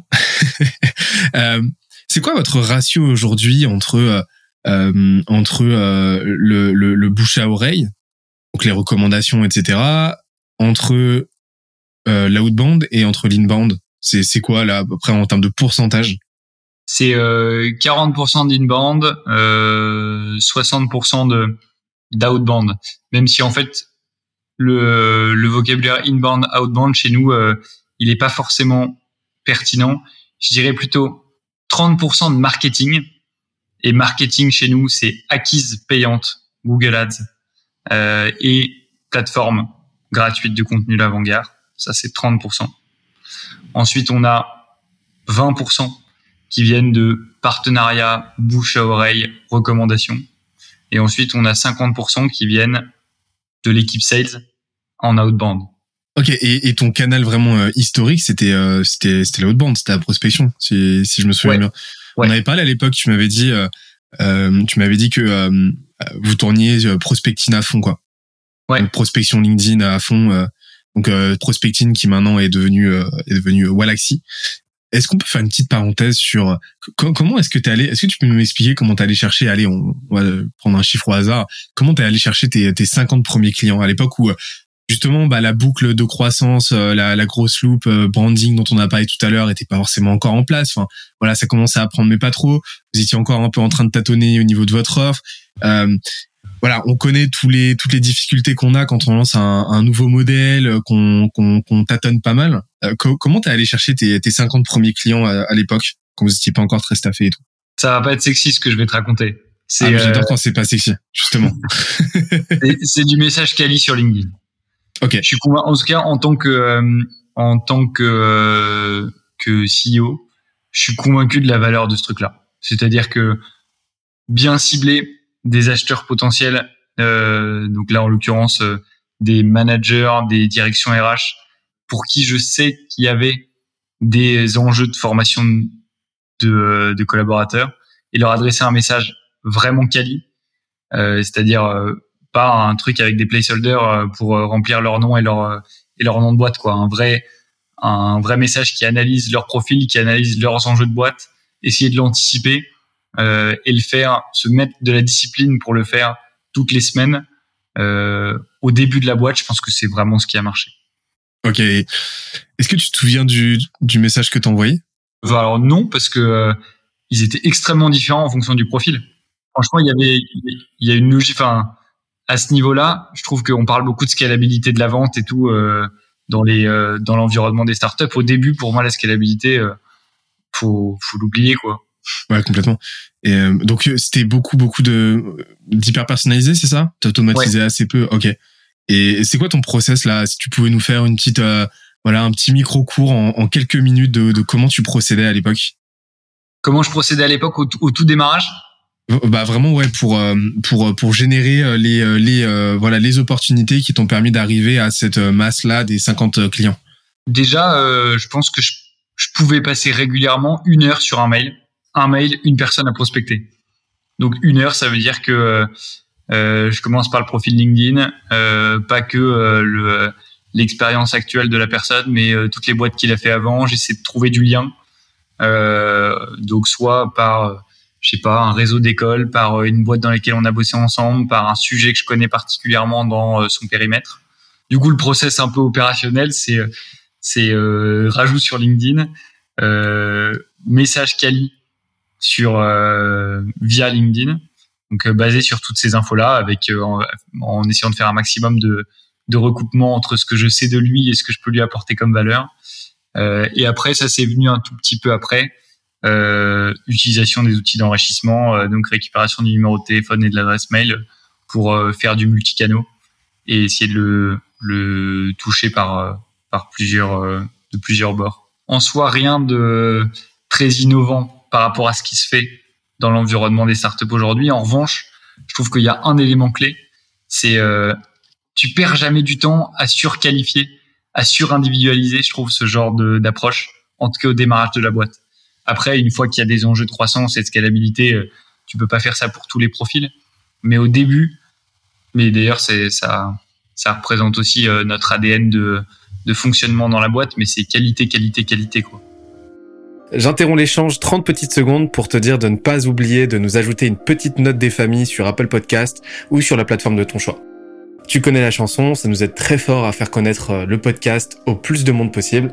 Allez, on reprend. Et donc là aujourd'hui, t'es t'es vraiment pas dans un enjeu de d'envoyer du mail à fond quoi. C'est c'est on veut créer du lien, on est dans une relation, euh, on, est dans une logique relationnelle plus que transactionnelle. Donc euh, comme tu l'as dit, on n'hésite pas à, surqualifier, à vraiment prendre le temps de, de cerner euh, l'interlocuteur avant tout. Et, et, et pour pour pour vraiment trouver le bon angle qui va permettre de d'échanger avec lui de façon saine quoi. Au début, c'était le cas. Au début, c'était le cas. Maintenant, euh, on a envie de faire plus de volume parce que parce qu'on a aussi une proposition de valeur qui est plus établie. On a une marque euh, qui est plus forte sur le marché, donc euh, c'est plus facile. donc, on fait un peu plus de volume, mais au début, franchement, tenter de faire du volume sur une marque qui n'existe pas, je trouve ça. Enfin, je suis pas sûr que ça soit la bonne option. Voilà. Et après, nous, on avait quand même, il y a quand même un élément qui nous a beaucoup aidé c'est les premières refs et c'est le travail sur les premières refs. On a la chance d'avoir eu des marques euh, connues du grand public très vite. Et donc, du coup, euh, bah, s'appuyer dessus, c'est une force euh, qui vient, euh, enfin, c'est une très grande force, quoi. Avoir très rapidement une maison du groupe LVMH dans ses clients, en fait, ça aide. Ça aide parce que ça donne de la crédibilité sur le marché, ça, ça montre un certain sérieux, une capacité à travailler avec des gens exigeants. donc, franchement, ça aide. Et comment t'as fait pour convaincre des, des, des, des, références comme ça, des boîtes comme ça, de, de, de vous faire confiance à l'époque où euh, bah, vous aviez tout approuvé en fait? Franchement, euh, je dirais à la fois un peu de chance de l'environnement professionnel dans lequel j'étais avant. C'est-à-dire que je me suis beaucoup servi de ma boîte précédente. Okay. Euh, 55 était une super boîte. Euh, et donc, du coup, je pense que ils, ils nous ont fait confiance parce que on était on-train et que la méthode leur semblait innovante, mais aussi parce que il y avait une forme de réassurance par rapport à ce qu'on avait fait avant. Et puis après, il y a aussi, euh, franchement, là, j'aime pas spécialement ce mot, mais euh, mais la résilience, quoi, le fait de d'oser se prendre des portes et de et de relancer huit fois, quoi. Quand quand t'as pas été, euh, je trouve que dans l'environnement de sales de startup, maintenant tout le monde a l'air de savoir que tu peux relancer trois quatre fois ton prospect pour avoir un, un retour, mais quand tu montes ta boîte que tu t'engages personnellement et notamment que tu vas toucher des gens que tu connais peut-être de près ou de loin, en vrai, c'est pas facile de relancer cinq fois une personne qui est potentiellement euh, un copain, un copain de copain. T'as pas, enfin, t'as une une réticence sociale, je trouve, qui est assez forte. Et euh, bah, tu dois vraiment la mettre de côté parce que sinon, euh, ça t'avance pas. ça, ça doit pas être facile au début, hein de, de, de sortir, d'y aller comme ça. En plus, ça doit être des, des cycles de vente assez longs quand même. C'est des cycles de vente assez longs. Euh, mais après, euh, c'est des cycles de vente assez longs avec des paniers moyens assez hauts. Donc euh, très vite, une fois que les premières les premières rentrent, tu tu sais pourquoi tu le fais. Ouais. C'est pourquoi tu le fais et c'est aussi ce qui vient justifier le, le modèle rentable. donc tu t'y retrouves très vite. Ok, top. Et donc là, là, la prospection aujourd'hui, vous avez continué, vous avez perduré dans cette dans cette logique-là de d'hyper personnalisation, etc. Et et, et sur la partie, bah, ce que tu appelais euh, marketing, euh, tu peux m'en dire un peu plus? C'est quoi votre euh, philosophie par rapport à ça? C'est quoi vos canaux? C'est quoi les piliers de contenu que vous avez vous avez développés, etc. Euh, la partie marketing, je dirais que c'est trois canaux chez nous. C'est la partie acquise payante. on fait beaucoup de Google Ads et on pensait pas. Tu vois, c'est ça peut être contre-instinctif quand tu dis que quand je te dis qu'à la fois on fait du sales très quali et qu'à la fois on fait du Google Ads. Euh, en fait, le Google Ads sur notre secteur, enfin la stratégie sur Google Ads sur notre secteur, ça a été très efficace parce que euh, y a beaucoup de recherches très identifiées pour apprendre sur des métiers. Donc euh, c'est un gros pan de notre des 30% de leads qui viennent du marketing. ensuite, la partie contenu, bah, donc c'est l'avant-garde avec les deux formats, le podcast et l'article. Et ça, tu tu parlais de boucle marketing pour le coup, ça c'est un, truc qu'on a réussi à bien optimiser, c'est qu'à partir d'un podcast enregistré avec un de nos trainers, comme chez vous, euh, tu le retranscris en article euh, écrit, ce qui fait que du coup, euh, tu viens faire du content repurposing en permanence et donc optimiser les ressources marketing que tu as en interne. donc ça, c'est le deuxième canal. Et le troisième canal qui est super fort, franchement, c'est les partenariats. et ça qu'on a bien développé depuis le début et notamment avec des euh, avec des boîtes qui pourraient passer pour des concurrents. On a beaucoup bossé avec d'autres organismes de formation. Euh, D'abord avec euh, Lyon, John Lyon de, l'organisme de formation de The Family. Ensuite avec Ignition Programme. Tout ça, c'est des boîtes. Euh, on était dans le même environnement. On aurait pu être euh, parfois un peu assimilés comme des concurrents. En fait, on a très bien bossé ensemble et on a bénéficié de leur communauté à eux au moment où nous on se, on se montait. C'est un vrai sujet les partenariats parce que euh, c'est un petit peu vu comme le, la, la, solution de facilité sur le papier parce que c'est vrai, hein, euh, tu as un effet de levier potentiellement énorme et à plein, d'égards parce que un partenariat qui réussit, bah c'est c'est vraiment un, un, un, cheat code marketing parce que ça va faire exploser ta ça, ça, ça a le potentiel de faire exploser ta ta brand, de renforcer ton ton positionnement aussi, euh, de le rendre plus lisible, etc. Euh, et, et, ta distribution pareil et, et, en plus de ça de faciliter les ventes parce que le pouvoir de l'association etc bah, euh, fait que euh, la vente va se faire plus facilement. Donc c'est vraiment vu comme comme comme le cheat code mais mais dans les faits c'est beaucoup plus compliqué. C'est quoi un petit peu ton ton playbook pour des des partenariats qui réussissent comme ça? C'est quoi le truc les, les trucs que vous faites systématiquement que vous avez fait dans le cas des partenariats qui qui vous ont réussi? Je pense que le truc principal qu'on qui sera pas forcément le cas à long terme mais qui est encore aujourd'hui un de nos objectifs, c'est toujours avoir un partenaire plus gros que toi. Euh, et à mon avis, c'est dans une phase de croissance, c'est la clé. Je pense que quand on aura atteint une taille critique, euh, on fera des partenariats avec des boîtes équivalentes à la nôtre. Mais à mon avis, la cible, ça doit être une boîte plus grosse que toi, idéalement beaucoup plus grosse que toi. Euh, parce que toi, je pense qu'en tant que petite boîte, tu as la force de travail, la capacité à produire du contenu de qualité, à opérer.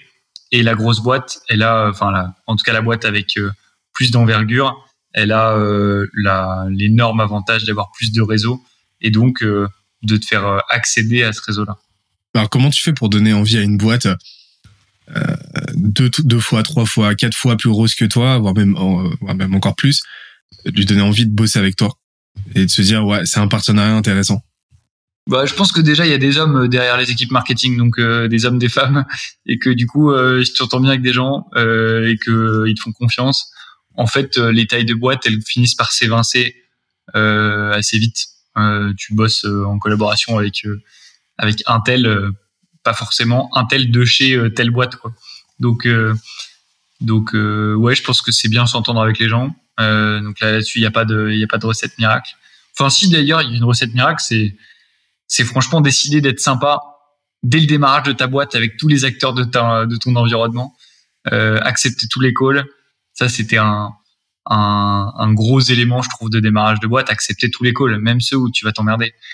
Euh, parce que euh, la petite boîte peut devenir beaucoup plus grande que toi. Euh, voilà, accepter de rencontrer un maximum de gens pour créer du lien et pour du coup se retrouver dans des relations comme ça euh, qui vont t'apporter beaucoup parce que parce que tu auras déjà créé quelque chose avec cette personne-là.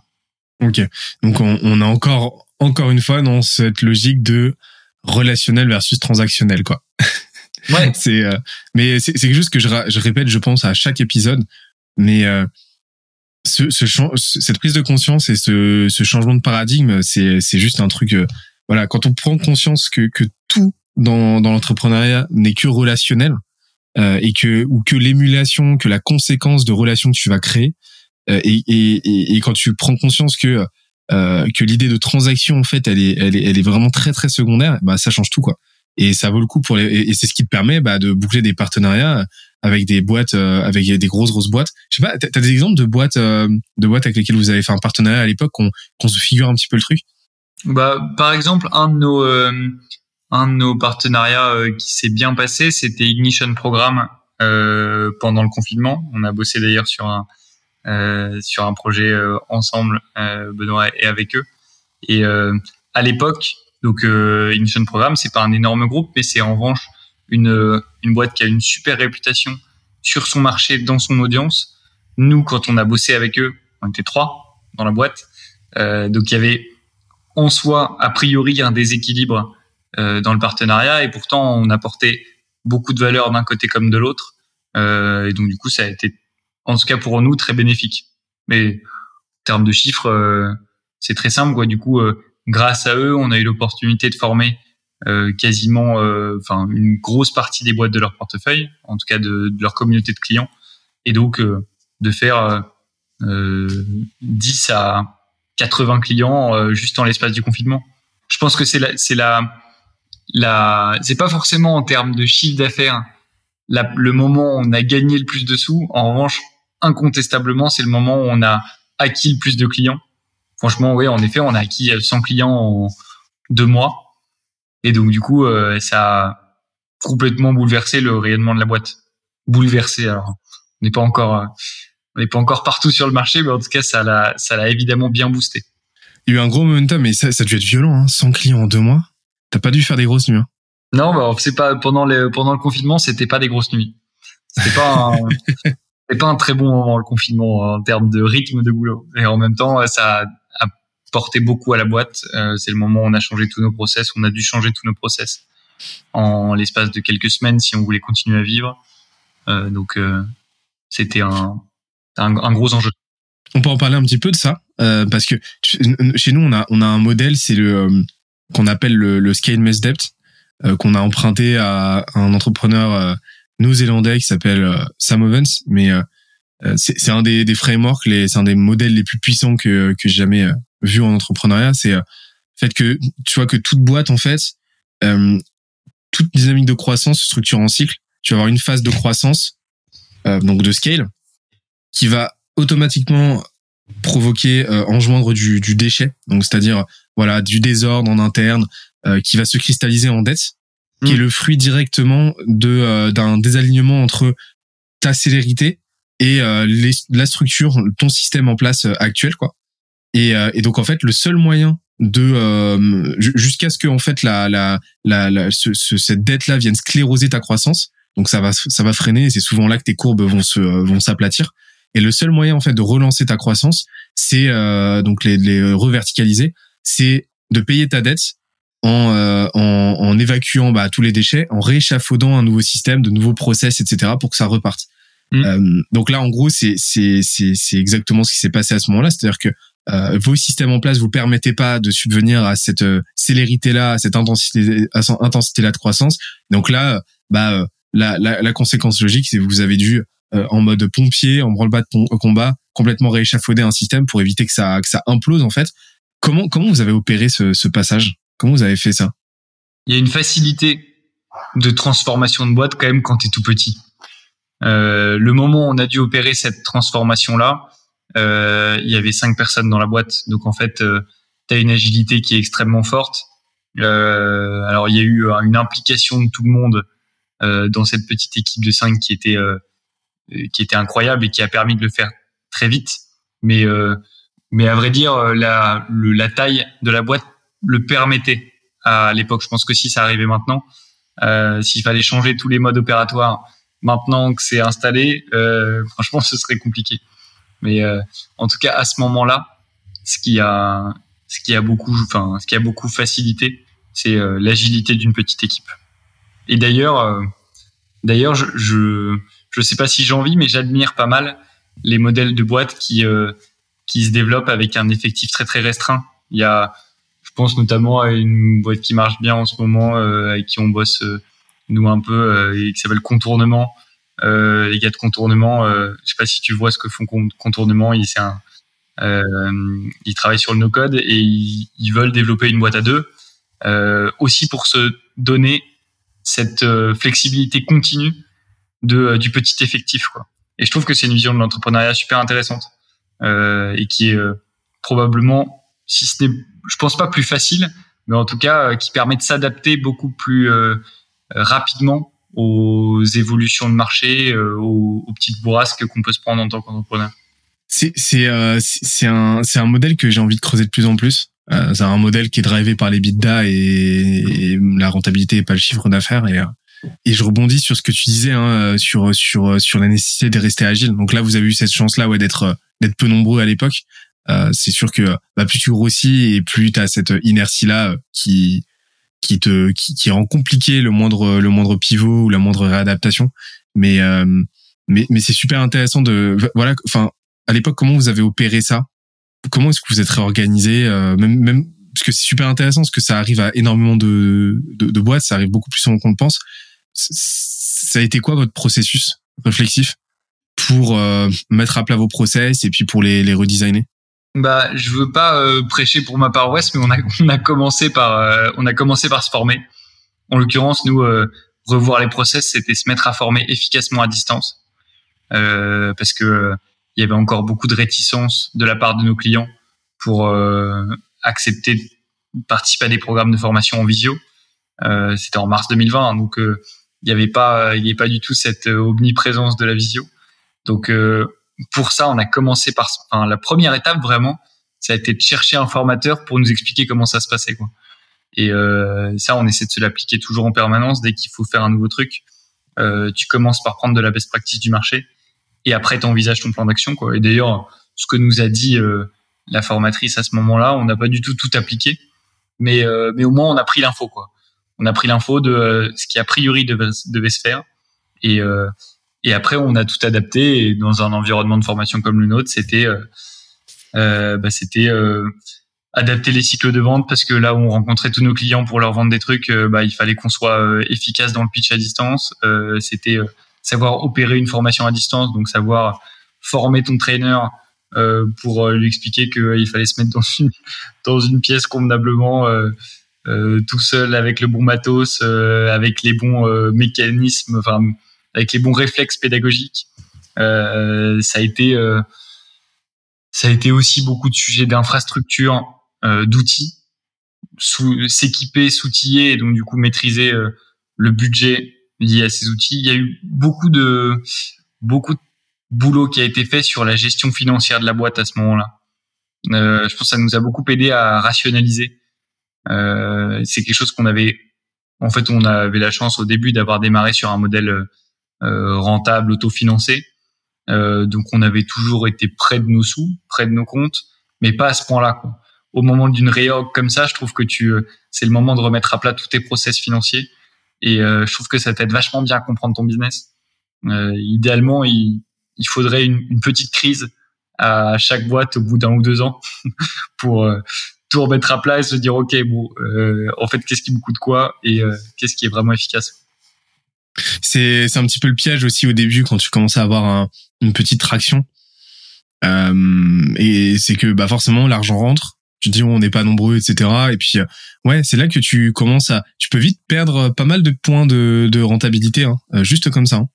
Et donc c'est passé. En fait, vous avez fait, ça compliqué de faire cette mise à plat alors que vous étiez en train d'unborder en même temps 100 clients en deux mois. Ça a dû être énervé quand même. Hein. c'était euh, c'était sport. C'était sport. Après ce, ce chiffre de ce chiffre de 100 clients, il est il était lié aussi aux offres qu'on proposait à ce moment-là, c'est-à-dire que on proposait des classes où euh, plein de gens de boîtes différentes pouvaient venir se former en même temps. Et donc, du coup, c'est ce qui a généré cette, euh, cette traction de clients en un coup euh, et qui a permis de toucher autant de monde. Mais tu vois, aujourd'hui, on a une démarche qui est plutôt inverse, c'est toucher moins de clients. Mais en revanche, c'est 100 personnes. On préfère plutôt 100 personnes chez le même client que une personne chez 100 clients différents. Et ceci dit, je pense que c'était une chance dans la vie de la boîte d'avoir eu l'occasion de toucher 100 euh, clients euh, avec une personne chez chaque client à ce stade-là de la boîte, parce que du coup, ça a beaucoup fait grandir notre euh, notre notoriété. Mais aujourd'hui, en tout cas, on essaie de pas trop se perdre dans ces vanity metrics, c'est de se dire que un client, euh, même pas sexy et d'ailleurs idéalement pas sexy, donc personne connaît la marque, euh, chez qui on va former 1000 personnes. En fait, c'est ça notre euh, notre ICP, notre customer idéal. C'est c'est celui dont personne connaît la marque, donc en fait qui a pas été approché a priori par les boîtes du secteur et qui du coup a le plus besoin de se former et chez qui on va apporter le plus de valeur. Et comment est-ce que vous les targetez Ces clients-là, Mhm. et bah à nouveau euh, beaucoup par du Cali, euh, beaucoup par du Cali euh, et euh, et en avec l'équipe de sales. Mais si justement c'est des boîtes qui sont pas visibles, comment est-ce que euh, vous les voyez? Enfin, c'est c'est c'est quoi votre euh, votre méthodologie de, de segmentation et d'identification? Euh, franchement, aujourd'hui, euh, il y a quand même 90% qui passent sur LinkedIn, qui passent sur LinkedIn euh, avec euh, avec un une, un enjeu, enfin un enjeu de connaissance euh, fine de Sales Navigator de, et des filtres, parce que franchement, euh, je vois pas, euh, je vois pas de, de meilleur outil de prospection commerciale quand on fait du B2B grand compte. Euh, et après, surtout, c'est de l'entretien de réseau euh, perso et commercial. Tu vois, les, les boîtes les plus euh, les plus inconnues qu'on ait formées, en effet, comme tu dis, euh, elles ont été compliquées à identifier et elles se sont toujours identifiées par euh, du bouche à oreille et par euh, du réseau plus ou moins direct. Donc euh, des fils que tu tires à partir d'une d'une relation de boulot qui te parle d'une boîte qui a des besoins que tu connais pas et qui pourtant est un, un énorme acteur de son secteur, mais mais qui a peu fait parler d'elle. Donc c'est un travail de fourmi en fait, et euh, petit à petit, euh, vous réussissez à bâtir comme ça, à cartographier euh, un marché et puis à identifier des opportunités. Et ça passe par du réseau, ça passe par euh, euh, ça passe par euh, du travail de recherche. voilà, c'est c'est vraiment ce, ce corpus là d'action qui vous permet de qui vous permet de vous constituer un pipe intéressant. Oui, mais avec aussi, je trouve que dans le dans les approches commerciales du marché, on nous apprend pas beaucoup, je trouve pas suffisamment les euh, les trucs évidents et simples. En fait, je suis assez convaincu qu'une boîte peut grandir très bien, très vite, euh, avec juste une très bonne utilisation de Sales Navigator, quoi. Je suis, je suis assez convaincu qu'il n'y a pas besoin de réinventer la roue à toutes les étapes de la boîte, quoi. Quand il faut euh, quand il faut changer des modèles, quand il faut aller particulièrement vite. Euh, en effet, tu peux te rajouter une tonne de, euh, de canaux, mais je pense que ne serait-ce qu'un vrai usage efficace et vraiment pro de Sales Navigator, je pense que ça répond à 90%, de- en tout cas quand tu fais notre métier qui est euh, de la prospection, enfin, qui est de, la vente en B2B, grand compte, euh, cycle long. Je pense que tu résous 90% de tes problèmes si tu arrives à bien utiliser Sales Navigator au quotidien. Ah mais c'est c'est euh, c'est un des outils les plus indispensables en B2B selon moi. Et tu sais que c'est très c'est c'est très peu de gens savent vraiment l'utiliser parce que ça t'as as des vraies disparités déjà en termes de qualité de filtre Oui. euh, sur ces navigateurs. Et donc on, on avait même modélisé euh, on a même modélisé une matrice euh, chez Skezia pour bien les choisir etc bien bien structurer ses recherches parce que t'as vite fait de t'y perdre d'avoir des résultats pas quali mais vraiment apprenez ouais apprenez euh, à utiliser ces, ces navigateurs c'est c'est vraiment fondamental et et euh, et, euh, et aliser à fond dessus c'est pour moi c'est c'est vraiment euh, si- s'il y a s'il y a 70 euros par mois à investir quelle que soit l'étape l'état d'avancement de sa boîte même même au tout début c'est c'est là dedans quoi. Et, et après, ceci dit, pour compléter la réponse, je dirais que c'est en termes d'outillage et de et de suivi, la paire quand même euh, essentielle, c'est Sales Navigator et euh, et HubSpot ou en, en tout cas un outil de de suivi de pipe euh, avancé, investir assez tôt dans un outil de suivi de pipe euh, efficace et savoir bien faire le lien entre l'outil d'identification des leads, en l'occurrence chez nous c'était Sales Navigator, et l'import de toute l'information de lead dans euh, l'outil de CRM ou de suivi de pipe. Ça, je trouve que c'était la clé. Nous, le, d'ailleurs, on, est toujours en train de bosser dessus et je pense qu'on sera toujours en train de bosser dessus. Mais euh, avoir un usage optimisé de SalesNav et euh, un HubSpot impeccable, euh, je pense que c'est, on pourrait se contenter de ces deux outils-là pour euh, avoir un, un process sales nickel. on, a commencé là, c'était une petite transition bien, bien, bien tranquille vers la partie revenu sales en fait. Ouais.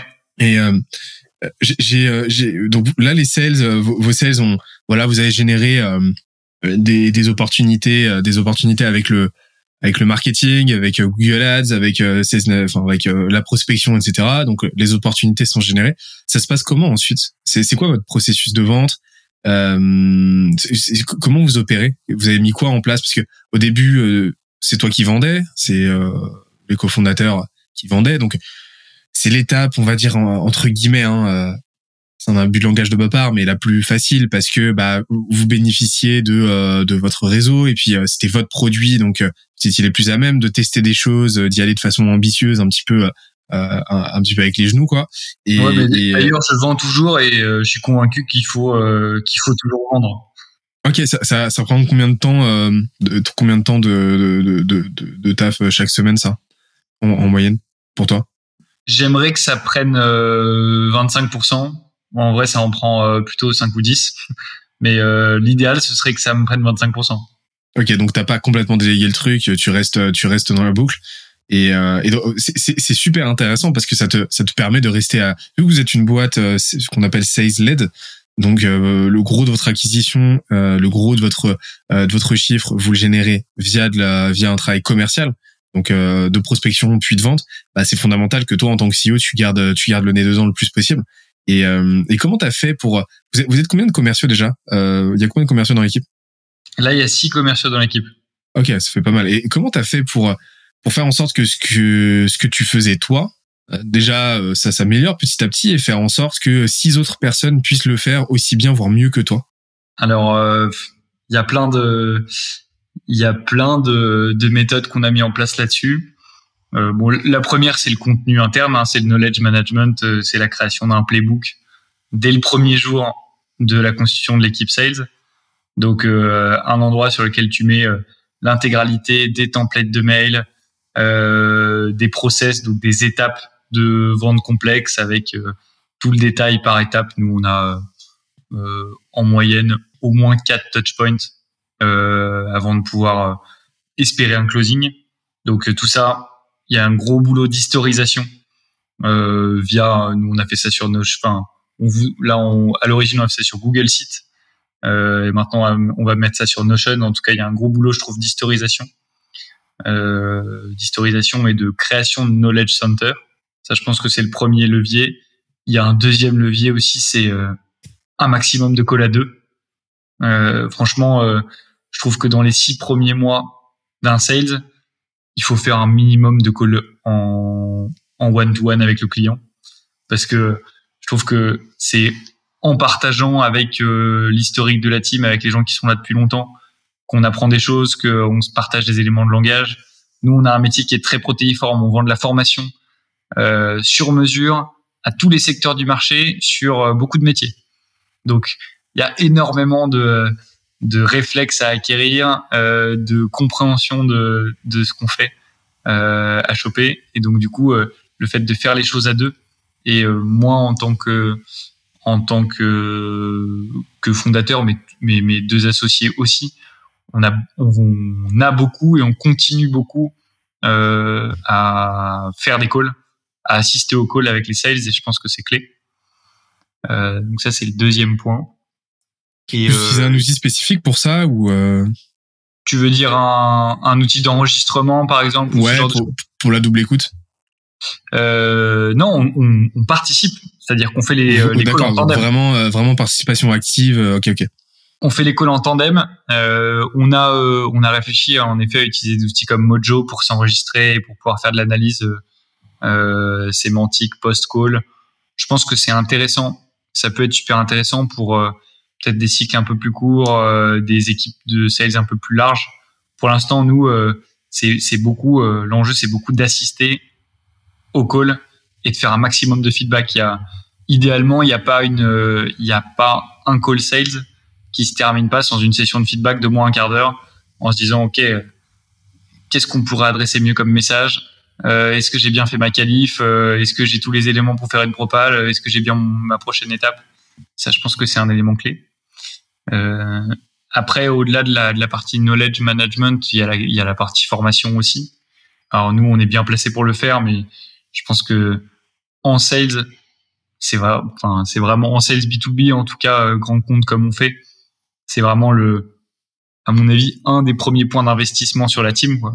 Se former un maximum à la fois sur les soft et à la fois sur les hard skills.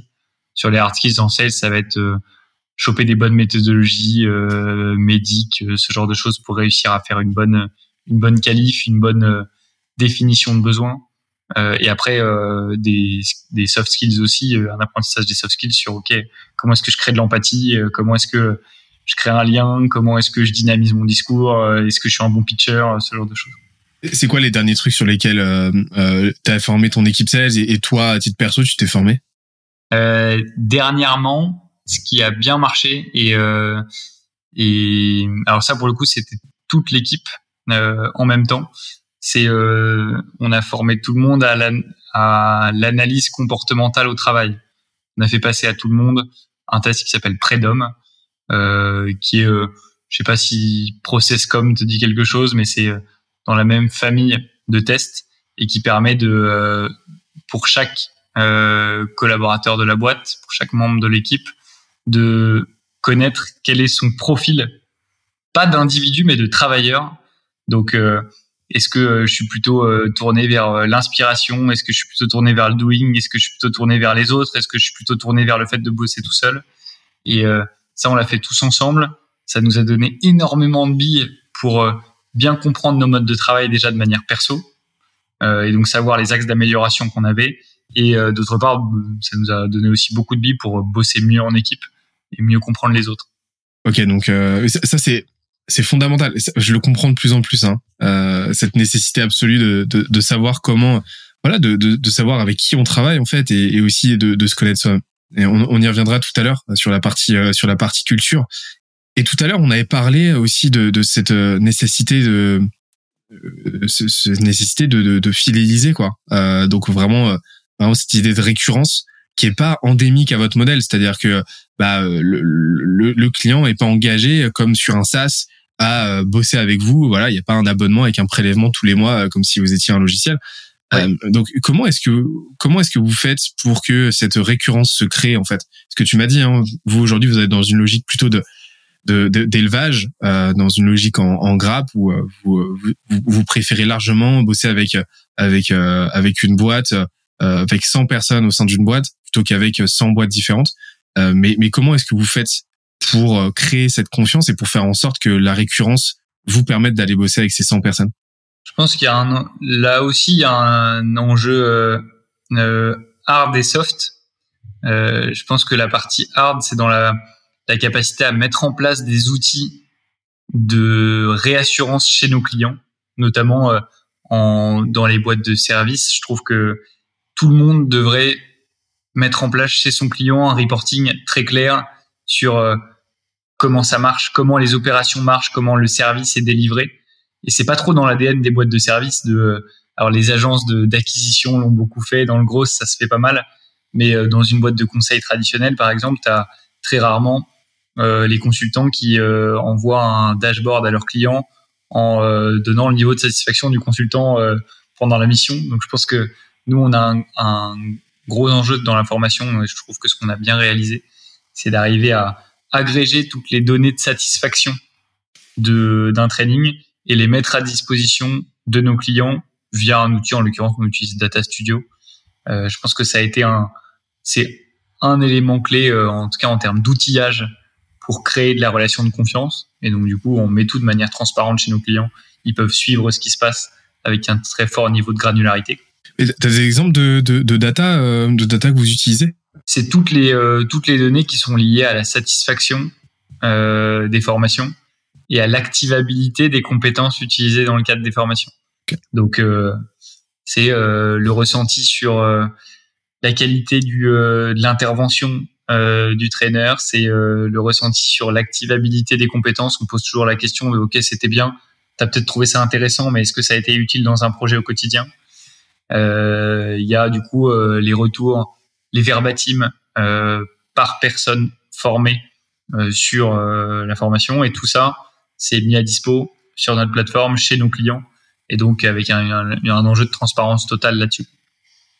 Ok.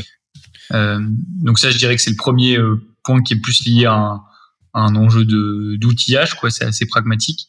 Et après, euh, le, la deuxième clé, mais là aussi, euh, c'est c'est rien de très sorcier, mais mais c'est de la relation interpersonnelle, quoi. Et notamment en ce moment, c'est voir les gens, leur proposer systématiquement ce qu'on dit de plus en plus là à l'équipe sales, c'est il faut que tous vos mails se terminent par est-ce que je peux venir te voir? Est-ce que tu es dispo pour un déj? Euh, Est-ce que je peux est-ce qu'on peut pas plutôt faire cette euh, ce meeting là en visio enfin en, en présentiel plutôt qu'en visio? C'est encourager un maximum la la rencontre. Ok. Et, et ça c'est t'as vu une vraie différence? Ouais, énorme. Ouais. Énorme différence. Énorme différence. Euh, vraiment, je trouve que c'est le jour et la nuit. Euh, en tout cas, dans notre métier, je pense que c'est pas le cas dans tous les secteurs. Dans, en fait, le le secteur des services B2B grand compte, c'est un métier de relation. Hmm.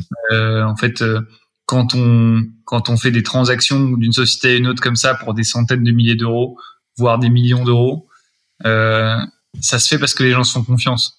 Tu euh, signes pas un contrat euh, avec euh, une boîte que tu connais moyennement et un gars que tu connais moyennement, même si le service te semble de qualité, si le gars tu le sens pas trop, tu signes pas un million d'euros sur un, en bas de page quoi. Tu signes si tu as fait le boulot d'aller rencontrer les gens, si au-delà de la qualité du service et du produit, il y a de la confiance qui est créée. Donc c'est c'est euh, c'est il y, a, deux axes. C'est vraiment un travail sur la, la satisfaction euh, non seulement via la qualité du produit, mais en même temps un travail sur la transparence et la mise en scène de ce retour sur investissement, donc avec Data Studio, etc. Donc vraiment faire en sorte que non seulement elle soit ressentie, mais qu'elle soit perçue aussi cette valeur que vous apportez. Ouais. Euh, et le deuxième axe, c'est vraiment. Qu'elle soit visible. Qu'elle soit visible, ouais. c'est super important. Alors c'est un peu, c'est un peu de com. Du coup, tu rentres dans la politique interne, mais mais c'est super important. Et, et, le deuxième, c'est vraiment ce travail d'élevage en fait, donc euh, d'intensifier, de creuser, d'approfondir cette relation le plus possible. Et euh, et, euh, et, et, et, en fait, c'est ce diptyque là qui vous permet d'avoir une bonne récurrence. C'est quoi Est-ce que tu as le chiffre en termes de, de churn là aujourd'hui? De churn, pas vraiment parce que chez nous c'est compliqué à mesurer, mais j'ai le chiffre en termes de recurring. On a 50% de notre business qui est recurring par an. Donc en gros, 50% de notre chiffre est fait sur du client déjà existant. Et, ce chiffre-là, on veut le maintenir. On veut le maintenir aussi longtemps que possible parce qu'en fait, il nous semble extrêmement sain à maintenir. Ça veut dire qu'à la fois on fait du newbies et de toute façon on est une boîte en croissance donc il faut qu'on continue à faire du newbies et, euh, et à la fois euh, on a euh, du, du client satisfait qui revient. Est-ce que tu as fait ce travail de, de, de, de granularisation de des 50% restants euh, qui sont pas pas récurring enfin dans le cas où dans le cas où où il n'y a pas de repeat avec un, un client donné, est-ce que tu, tu sais identifier les raisons qui font que euh, ce, ce repeat là se fait pas? Le nombre de personnes. Le okay. nombre de personnes, c'est-à-dire que aujourd'hui on a on a des trainings qui sont suffisamment euh, de qualité et franchement on y travaille tous les jours pour que tous nos clients qui ont suffisamment de personnes chez eux reprennent du training. Donc, euh, ce qui peut se passer en revanche, c'est une boîte de 10 personnes qui en forme euh, 8 et qui, euh, sur une année, pour des questions de nombre de people, va pas se reformer. Enfin, de nombre de people euh, croisés au budget, mais mais ça reste lié au nombre de people. Donc, c'est pour ça que dans notre dans notre job, dans celui de la formation, la clé de nos cibles, euh, surtout qu'en plus on peut former tout le marché, donc on a une cible qui est extrêmement vaste. Mais la clé principale, c'est le nombre de personnes. Parce que si euh, une formation se passe bien dans une boîte de 3000 personnes, on va forcément revendre quelque chose. Ok, donc euh, donc d'où l'enjeu de vraiment segmenter, de bien sélectionner les boîtes, euh, les boîtes en premier lieu, c'est-à-dire avoir une avoir avoir une une équipe suffisamment large.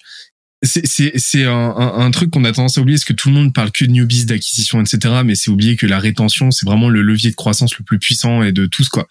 Euh, pourquoi? Parce que bah la rétention c'est un reliquat direct de la satisfaction client, donc de la qualité de ton produit, ton positionnement, etc. Euh, ce dont on a, de tout ce dont on a déjà parlé. C'est vraiment la synthèse, euh, la synthèse la plus la plus pure de ça, et, euh, et, et ça corrèle directement à ton référent. Donc c'est-à-dire que un client content qui reste a toutes les chances euh, au monde de t'amener de nouveaux euh, en plus de en plus de rester lui-même de t'amener de nouveaux clients. Et, euh, et donc c'est là que ça boucle en fait. C'est vrai que ta dynamique de croissance elle boucle avec de l'acquisition qui va être organique. Et là t'es très très bien en fait. Et je trouvais ça intéressant de savoir comment dans le cadre de dans le cadre de services B2B en plus grand compte euh, avec de la vente complexe comme ça où tu fais l'ultra custom t'arrives à émuler en fait cette rétention pour que ça se fasse le, plus possible.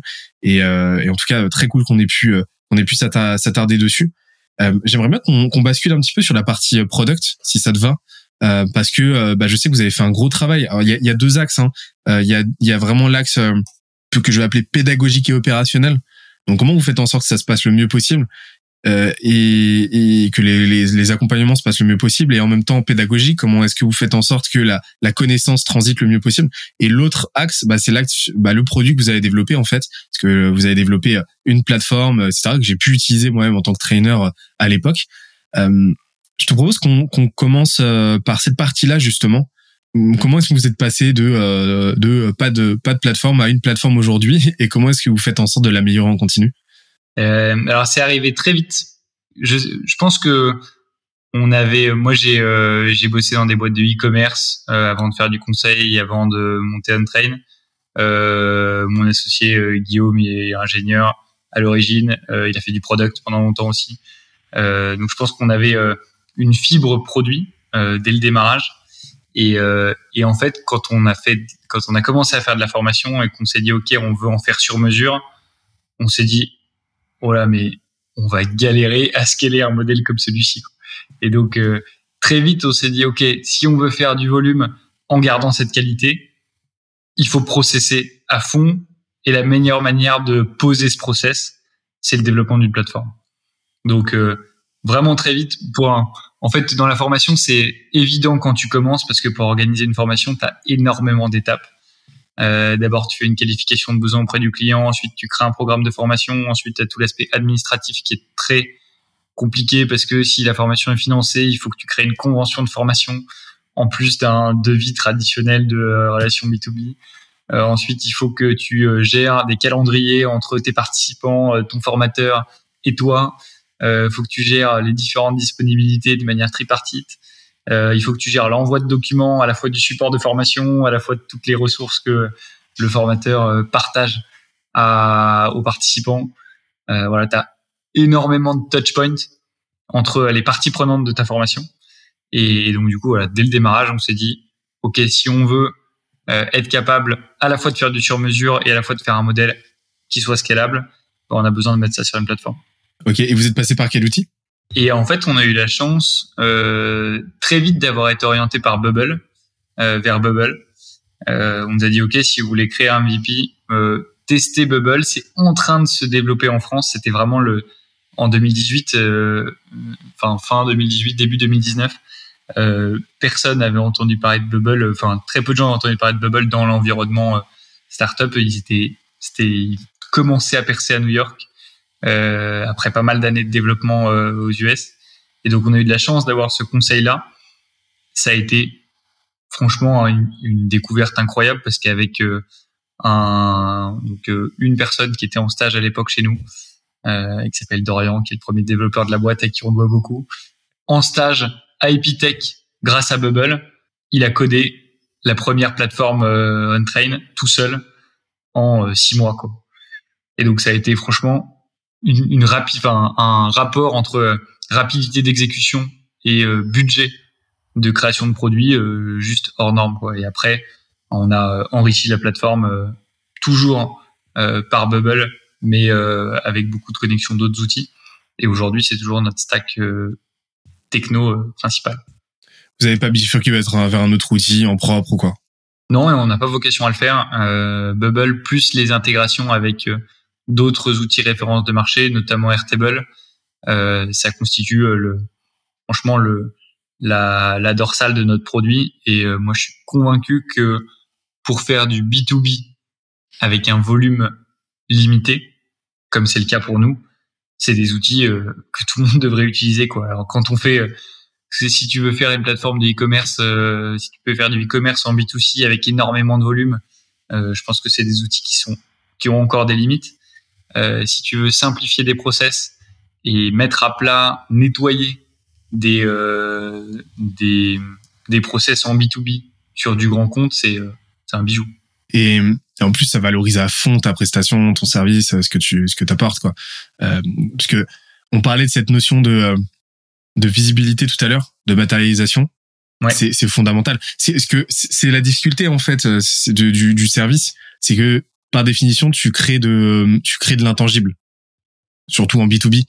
Euh, ce que tu apportes, c'est quelque chose qui est pas palpable. Et donc des proxys comme ça, des outils qui te permettent de rendre cette valeur-là beaucoup plus palpable, beaucoup plus tangible, beaucoup plus visible en fait, c'est euh, c'est euh, c'est c'est juste c'est juste de l'or en barre parce que là ton ton client se dit OK, là il y a une plateforme, je sais où je mets les pieds, là il y a un data studio, il y a un dashboard qui me permet de quantifier vraiment les métriques, ce que le, le ROI de le, ROI que, que j'en retire et, et, et ça c'est ça c'est c'est vraiment un très très un, un différenciant très très fort en fait.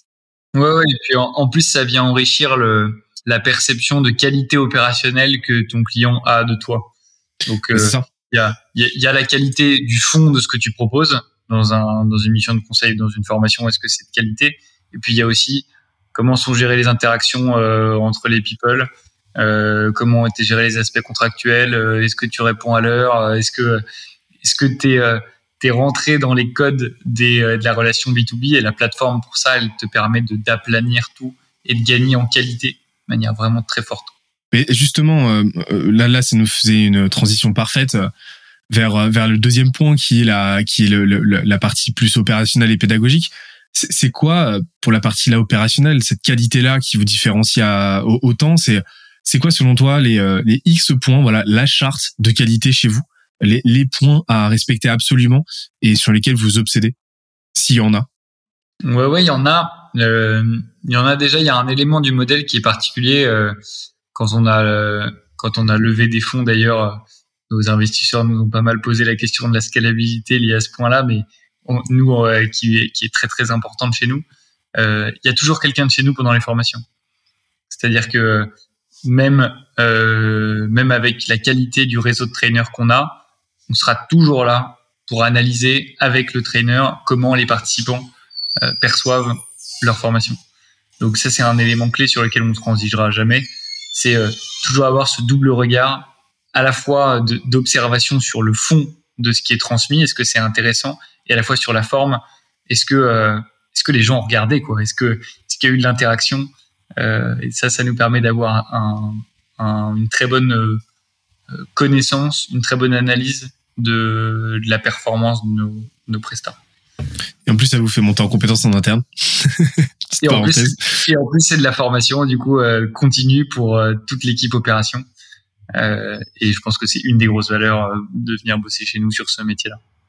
Mais c'est ce qu'on appelle, tu vois, une, une, une growth loop interne, ça, typiquement. Et c'est c'est c'est c'est super pertinent. Voilà, c'est des effets de levier intéressants que que vous avez sur lesquels vous pouvez capitaliser et qui sont voilà, est-ce qu'une boîte c'est la, la, somme de ses compétences et la moyenne de ses talents? Et donc, si vous avez ce modèle-là sur lequel vous pouvez capitaliser, qui vous permet à mesure que vous bossez, bah, de continuer de monter en compétences et de développer de nouvelles connaissances, bah, bah, vous avez un avantage énorme, quoi.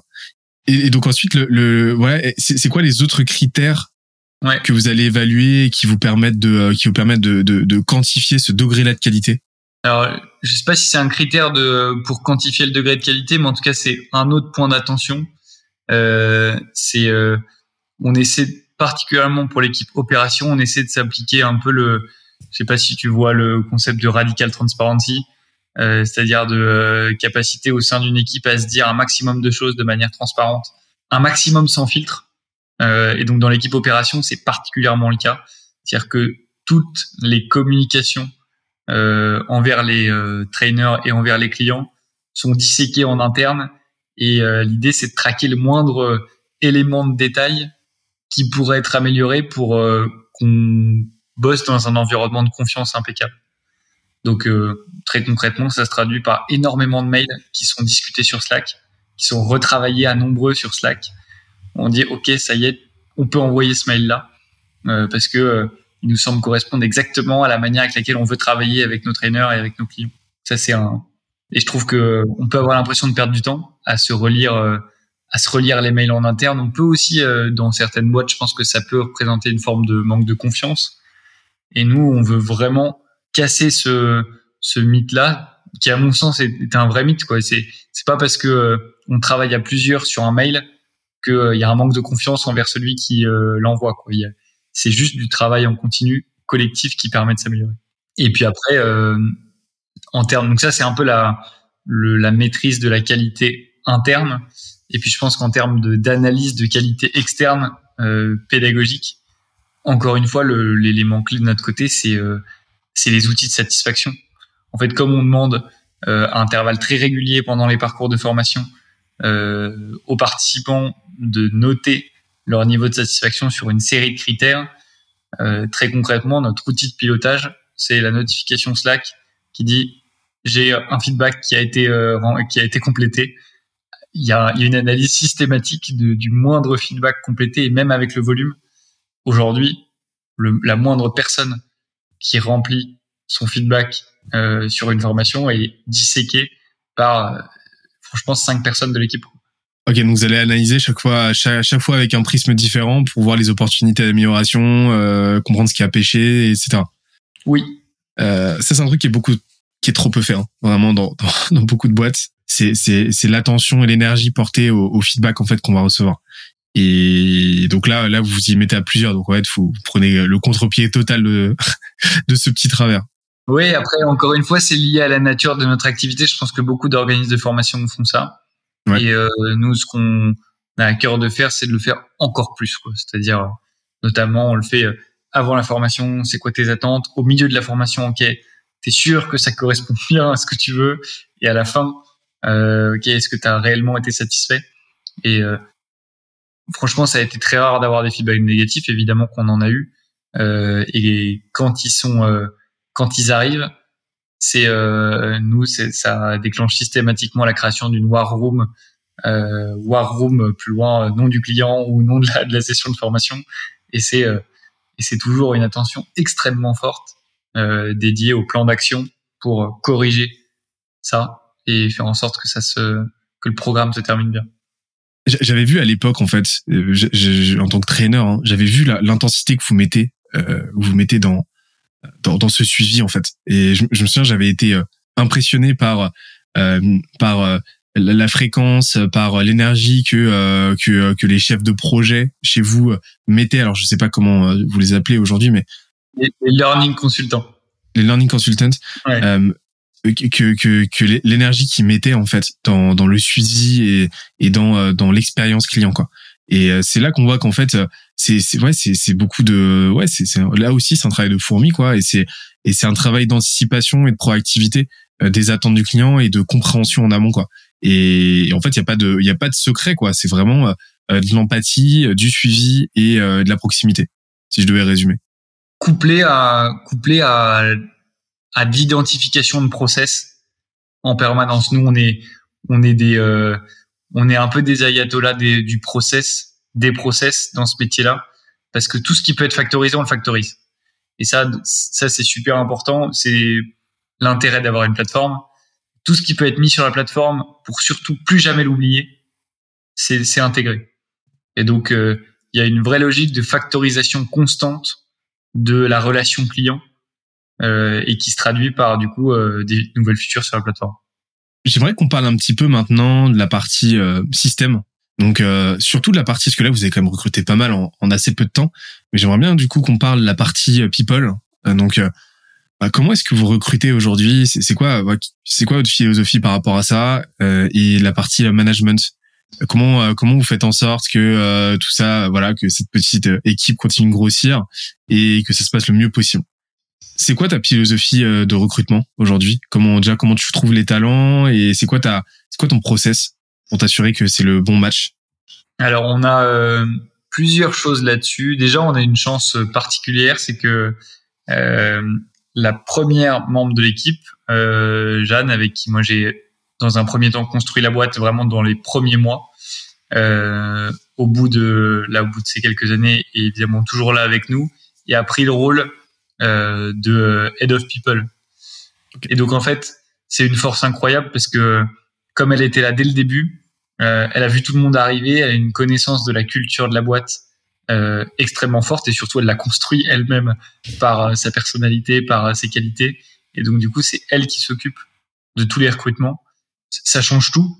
Ça change tout. Et si c'était pas elle, du coup, il faudrait que ça soit moi. En tout cas, il faudrait que je suis assez convaincu que la, la personne qui s'occupe des recrutements doit être la plus ancienne de la boîte, celle qui a le plus d'historique sur la culture et euh, de capacité à la transmettre euh, aux, euh, aux candidats.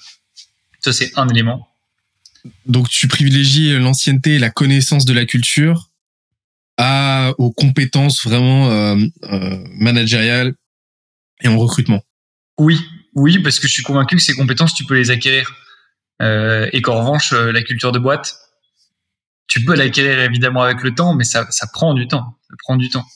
Donc, euh, c'est vraiment ce que je privilégie, en tout cas, comme responsable pour la détermination du responsable de, de des recrutements. Après, nous, on a fait un choix assez rapide qui est pas toujours répandu dans les startups, mais dans lequel je crois beaucoup, c'est que on a très vite arrêté les cabines de recrutement. Euh, en tout cas, moi, j'ai un peu la conviction que pour une boîte autofinancée, alors on a levé un million d'euros l'année dernière, mais on reste euh, un modèle qui est rentable, qui a vocation à être autofinancé, à regagner de l'argent très vite. Donc, euh, on est un peu entre les deux modèles là-dessus, mais on se reconnaît plus quand même dans l'ADN de la boîte Bootstrap, euh, qui a l'habitude de faire attention à ses sous euh, et de et de créer progressivement euh, son équipe. Et je pense que les cabines de recrutement pour startup qui travaillent très bien, et d'ailleurs Ignition Programme était un de nos partenaires et on, trouve qu'ils bossent beaucoup, vachement bien. Je pense que c'est très adapté pour des gens qui ont une volonté de croissance très forte avec des objectifs de recrutement en batch super importants. Nous, pour une boîte comme la nôtre, qui a vocation à être euh, quelques centaines d'ici euh, d'ici quelques années, mais en tout cas de manière en croissant de manière raisonnée, je suis convaincu qu'il faut qu'on garde le recrutement en interne. Donc, euh, on a vraiment fait le choix, éventuellement d'utiliser des outils de recrutement, mais pas de laisser ce métier-là à quelqu'un d'autre parce que c'est beaucoup trop clé pour la construction de la boîte. Et vous utilisez quels outils aujourd'hui? Parce que c'est un vrai enjeu, ça, la captation des, des talents. Euh, comment vous faites? Alors, euh, je pense que le, la meilleure clé là-dessus, d'ailleurs, on a fait pas mal de formations euh, sur euh, la digitalisation des RH et notamment du métier de recrutement. je pense que le la meilleure le meilleur outil, ou en tout cas la meilleure méthode, c'est d'appliquer tout ce qui est fait en sales au recrutement. Parce que le, le métier des sales a beaucoup d'avance dans l'identification des profils, dans la manière de draguer les gens, euh, de, les, de leur pousser euh, un produit. Hein. Donc nous, ce qu'on se dit, c'est qu'un maximum de ce qui est fait par les sales doit être fait par le recrutement. Et, euh, et franchement, du coup, ça veut dire que les outils, c'est SalesNav, c'est la version euh, LinkedIn Recruiter, mais c'est exactement la même démarche d'identification de target persona. Euh, ok, je vais chercher dans quelle boîte, à quel niveau de seniorité. De la même manière que je dirais qui est mon acheteur, bah là, je, je définis qui est le candidat parfait. Euh, et après, c'est euh, une attention au process de recrutement euh, vraiment très forte. Ça, pour le coup, nous, on a de la chance parce qu'on a notre associée Sophie qui a bossé ses job teasers pendant beaucoup d'années, qui a du coup une, un, une vision très fine et, et très euh, très complète des process de recrutement de qualité, qui a beaucoup intégré ça chez nous. Et donc, euh, c'est beaucoup d'indicateurs de suivi et de documents de suivi pour indiquer quels sont les critères qui sont ou non remplis dans le cadre d'un entretien euh, beaucoup de questions types qui sont posées à chaque fois et qui sont euh, euh, mises à disposition via un playbook. C'est beaucoup d'entretiens aussi. ça, moi, je suis assez convaincu que dans une petite boîte comme ça, il faut rencontrer un maximum de gens. Nous, il y a quasiment pas d'entretien. On voit moins de cinq personnes. En général, on voit au moins cinq personnes. C'est marrant parce que tu vois, parce que c'est cette cette bonne pratique que tu m'as partagée là, d'appliquer les, les pratiques et les outils sales au recrutement c'est exactement là-dessus qu'a terminé euh, son épisode Emmanuel euh, Vente de Petri de, euh, euh, de, de Scale You Up, donc qui est vraiment, enfin voilà, qui est une experte en recrutement, parce que c'est un cabinet de recrutement pour les startups et des ouais. scale-up. Elle a fini là-dessus en disant que, que voilà, il y a, y a un vrai, il y a, y a, un vrai premium à, à, à retransposer ces pratiques-là commercial euh, et sales ops au, au recrutement parce qu'il y a, y a vraiment 10 ans d'écart entre les deux les deux secteurs. Et euh, donc ça c'est vraiment le, premier learning que j'en retiens et le, le deuxième j'adore cette idée de de faire monter de, de, de faire monter le, le, le doyen de la boîte comme head of people et de le de le laisser garant euh, de de la culture en fait. Parce que c'est vrai que euh, la culture reste le facteur prédominant en fait. Euh, c'est c'est ça qui permet de qui permet de pérenniser la boîte parce que à partir du moment où il y a une capacité d'apprentissage bah les les compétences de toute façon les compétences dures elles se développent. Elles se développent euh, elles se elles s'accentuent elles se elles se renforcent. Donc là-dessus il y a pas vraiment de il y a pas vraiment de difficulté. Par contre la vraie difficulté c'est de trouver des personnes qui vont renforcer la culture au lieu de la fragiliser. On est bien d'accord on est bien d'accord que les euh, les hard skills, ça s'apprend. Et d'ailleurs, nous c'est notre métier, donc euh, on en est convaincu. Euh, les soft skills, euh, ça s'apprend aussi, mais en tout cas, les soft skills qui sont liés à l'identité des gens, ça ça s'apprend quand même moins. Et donc être capable de bien les identifier pour que ça fitte, c'est vraiment un, un enjeu clé. Bon, et après, ça s'entretient évidemment par par beaucoup de, moments passés ensemble euh, qui ont euh, avec toujours euh, le, bon équilibre à trouver entre trop imposer de pression sociale aux membres de l'équipe, donc éventuellement pas trop proposer de choses pour pas qu'il y en ait qui se sentent pressurisés là-dessus et en même temps réussir à organiser suffisamment de choses pour faire vivre la culture d'entreprise. Là aussi, je vais prêcher pour ma paroisse, mais mais organiser des formations en continu pour toute l'équipe, c'est vertueux partout, quoi. Parce que euh, ça enrichit les compétences, donc euh, c'est évidemment positif et ça crée des moments de pour euh, pour fédérer les équipes, pour créer du lien. Et, donc c'est vraiment, enfin nous on, y consacre au moins deux heures par semaine et et, c'est clé. Ça, cette formation continue, comment comment vous l'opérez vous vous utilisez votre propre produit ou, euh, vous faites appel à des, des, prestataires externes? Ouais, trois, euh, trois canaux là-dessus. Euh, le premier, c'est notre produit tel quel, c'est le, le training individuel, le mentoring individuel. notre produit qui s'appelle Duo. Tous les membres de l'équipe peuvent, doivent, je dirais pas parce que c'est leur leur responsabilité de le faire, mais peuvent en tout cas bénéficier de deux parcours par an euh, super individualisé avec nos traîneurs. Donc c'est vraiment du mentoring sur leur métier. Euh, et c'est eux qui choisissent en fonction de euh, ce qu'ils ont vu comme étant des formations de qualité chez nos clients. Donc ça c'est c'est vraiment clé. On s'applique vraiment exactement le même le même modèle que celui qu'on propose à notre client, à nos clients. C'est le premier canal. Le deuxième canal, c'est du partage de compétences internes. Ça, c'est des points tous les vendredis après-midi ou par équipe. Euh, on va partager une best practice, euh, une compétence particulière d'un membre de l'équipe. Et ça, on, est organisé par mois. On a le mois du marketing, le mois du produit, le mois des sales, et quelqu'un de l'équipe en question euh, partage ses expertises sur le sur le sur le sujet. Et le troisième canal, c'est euh, l'intervention de trainer de manière inspirationnelle et donc, c'est euh, des workshops d'une ou deux heures avec les meilleurs traîneurs de notre communauté, en tout cas ceux qui, pas les meilleurs parce qu'ils sont tous bons, mais ceux qui euh, sont le plus en phase avec nos objectifs et qui viennent partager euh, les best practices de leur boîte et réfléchir avec nous à ces sujets-là. Ok. Je, à, vrai dire, je, je trouve que l'adage des cordonniers les plus mal chaussés, euh, je, je l'aime pas trop dans le cadre de l'entrepreneuriat, je le comprends pas trop. Je trouve que c'est euh, si tu peux, si tu as les moyens de bien faire un truc dans ta boîte parce que tu sais le faire, franchement, euh, tu as vraiment intérêt à le faire. Ah ben c'est, je suis complètement d'accord avec toi. Il y a, y a rien de pire, il y a, y a, rien de pire surtout quand tu fais du service euh, que euh, que de mettre en avant des lacunes qui sont directement corrélées à à, à ton cœur de métier quoi. C'est c'est c'est un c'est un c'est un combo breaker instantané. Écoute là, je trouve qu'on n'a pas parlé de growth en tant que tel. Je sais pas si tu as déjà euh, des postes créés sur le sujet, vraiment spécifiquement growth chez vous? Euh, en fait, on est une équipe marketing euh, qu'on appelle marketing and growth, et, euh, et, où il y a deux deux super profils qui travaillent sur sur des sujets à la fois de market assez traditionnel et à la fois de growth. Ok, d'accord. Et donc, et, comment ça se passe là sur la partie growth? Ils sont donc ils sont ils sont quand même plus sur des des questions de marketing plutôt que plutôt que de product ou de sales, hein, c'est ça Oui. Alors après, on essaie de on sait qu'il y a un, maximum de synergie dans les équipes, donc en fait, euh, ça dépend de la définition du growth qu'on euh, qu'on décide d'appliquer. Mais euh, ils travaillent avec les équipes produits pour apporter du branding aux produits. Ils travaillent avec les équipes sales pour apporter des outils marketing et automatiser la prospection. ils travaillent avec l'équipe expertise pour créer des campagnes sur Google Ads. donc je pense que il y a une bonne partie du prisme, euh, du, périmètre de beaucoup d'équipes grosses du marché.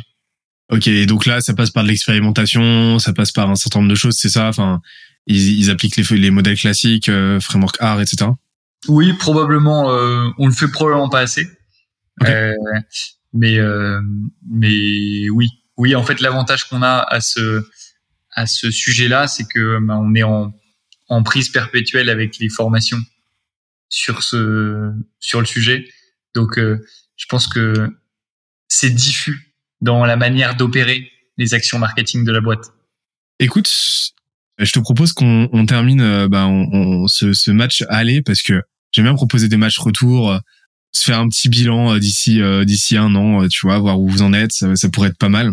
Mais mais là, j'aimerais qu'on termine sur les, les, les les, les, deux questions que je pose à chaque fois en fin de, en fin de discussion. Euh, la, la, première, c'est euh, là, là c'est quoi euh, Qu'est-ce qui te vient? C'est quoi les, les, trois, les trois films, livres, documentaires qui te viennent et que tu as envie de partager avec nous, qui ont qui t'ont retourné le cerveau et qui ont changé un petit peu ta vision des choses, de l'entrepreneuriat, de la vie, et, dont tu aimerais qu'on prenne connaissance Alors, livre, documentaire. Euh, J'avais un peu réfléchi à ta question parce que je m'y attendais. Euh, et euh, tu vois, y a, du coup, je vais, je vais redire ce que j'ai entendu dans un podcast qui m'a bien plu.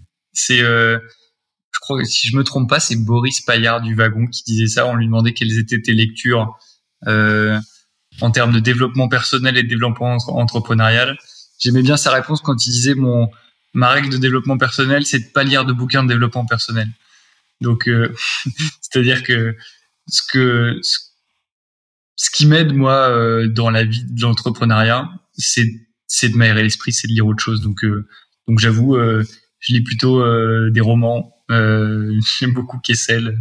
j'aime beaucoup les romans historiques. Je trouve ça sain dans la perspective de création de boîte, d'arriver à trouver des moments où tu où tu coupes quoi. donc voilà, moi j'aime bien les classiques en l'occurrence, j'aime particulièrement Kessel. Ça c'est pour la partie euh, livre, pour la partie un peu chiante. Et après, euh, en termes d'entrepreneuriat pur, euh, dans les, les contenus que j'ai en tête qui aujourd'hui m'aident beaucoup, je trouve que le boulot que fait Tribes et l'équipe de partout et Thibaut Renouf sur le sur les contenus de, de Tribes du, du blog sont vraiment très très bons quoi. Je trouve que il y a un niveau de qualité d'information qui est très fort et après, je peux peut-être partager aussi, ça c'est plus un, un article, un outil qui, qui, euh, qui m'a été moi très, très utile. Je sais pas s'il est toujours à jour, mais Madines entretenait, je crois que jusqu'à il y a peu de temps, ils entretenaient une liste, une, un toolkit de l'entrepreneuriat en permanence et euh, qui s'actualisait en fonction des dernières actus, euh, des dernières sorties d'outils de, référence. Et je sais qu'au début, ça m'avait été très utile. Ok, pas mal de trucs à aller voir. Ça te semble, ça te semble utile? Ouais, là il y a de la bibliographie là. Là il y a, y a de la ressource et euh, et en plus c'est des euh, là c'est des c'est des ressources euh, qui n'ont pas été mentionnées encore. Donc c'est c'est très cool. Ça fait ça fait grossir nos, nos, ça fait grossir la liste de courses. C'est cool. La liste de courses. Et... Bah, après en, en termes de bouquins j'en aurais plein, mais qui seraient pas directement liés à l'entrepreneuriat. Mais pour le coup j'y je crois vraiment à la valeur de, de de lire des romans le soir quoi ou en tout cas de, de, de faire autre chose. Je suis complètement d'accord avec toi. Et c'est quoi les c'est quoi le roman qui te vient là euh, que, que tu as absolument envie qu'on qu'on doit absolument lire selon toi? Ah bah si je reprends l'exemple de Kessel, ça peut être les Cavaliers de Kessel, euh, qui est une une épopée euh, de d'un sport afghan traditionnel qui s'appelle le bouskashi et qui consiste à aller chercher une carcasse de chèvre à cheval dans les steppes afghanes. voilà, c'est un c'est un super voyage. c'est un moyen en effet de voyager et découvrir une autre culture et dans un en plus avec la qualité d'écriture de, de Kessel et donc euh, un aspect romanesque vraiment chouette. Parfait. Et, et là, là, c'est quoi les dernières questions C'est quoi les trois euh, les trois bouteilles à la mer, les trois euh, les trois conseils que que tu as envie de donner là aux entrepreneurs qui qui aux entrepreneuses qui nous écoutent? Et, les, les, trois conseils que tu aurais aimé qu'on te donne il y a il y a il y a trois ans, quatre ans quand tu t'es lancé?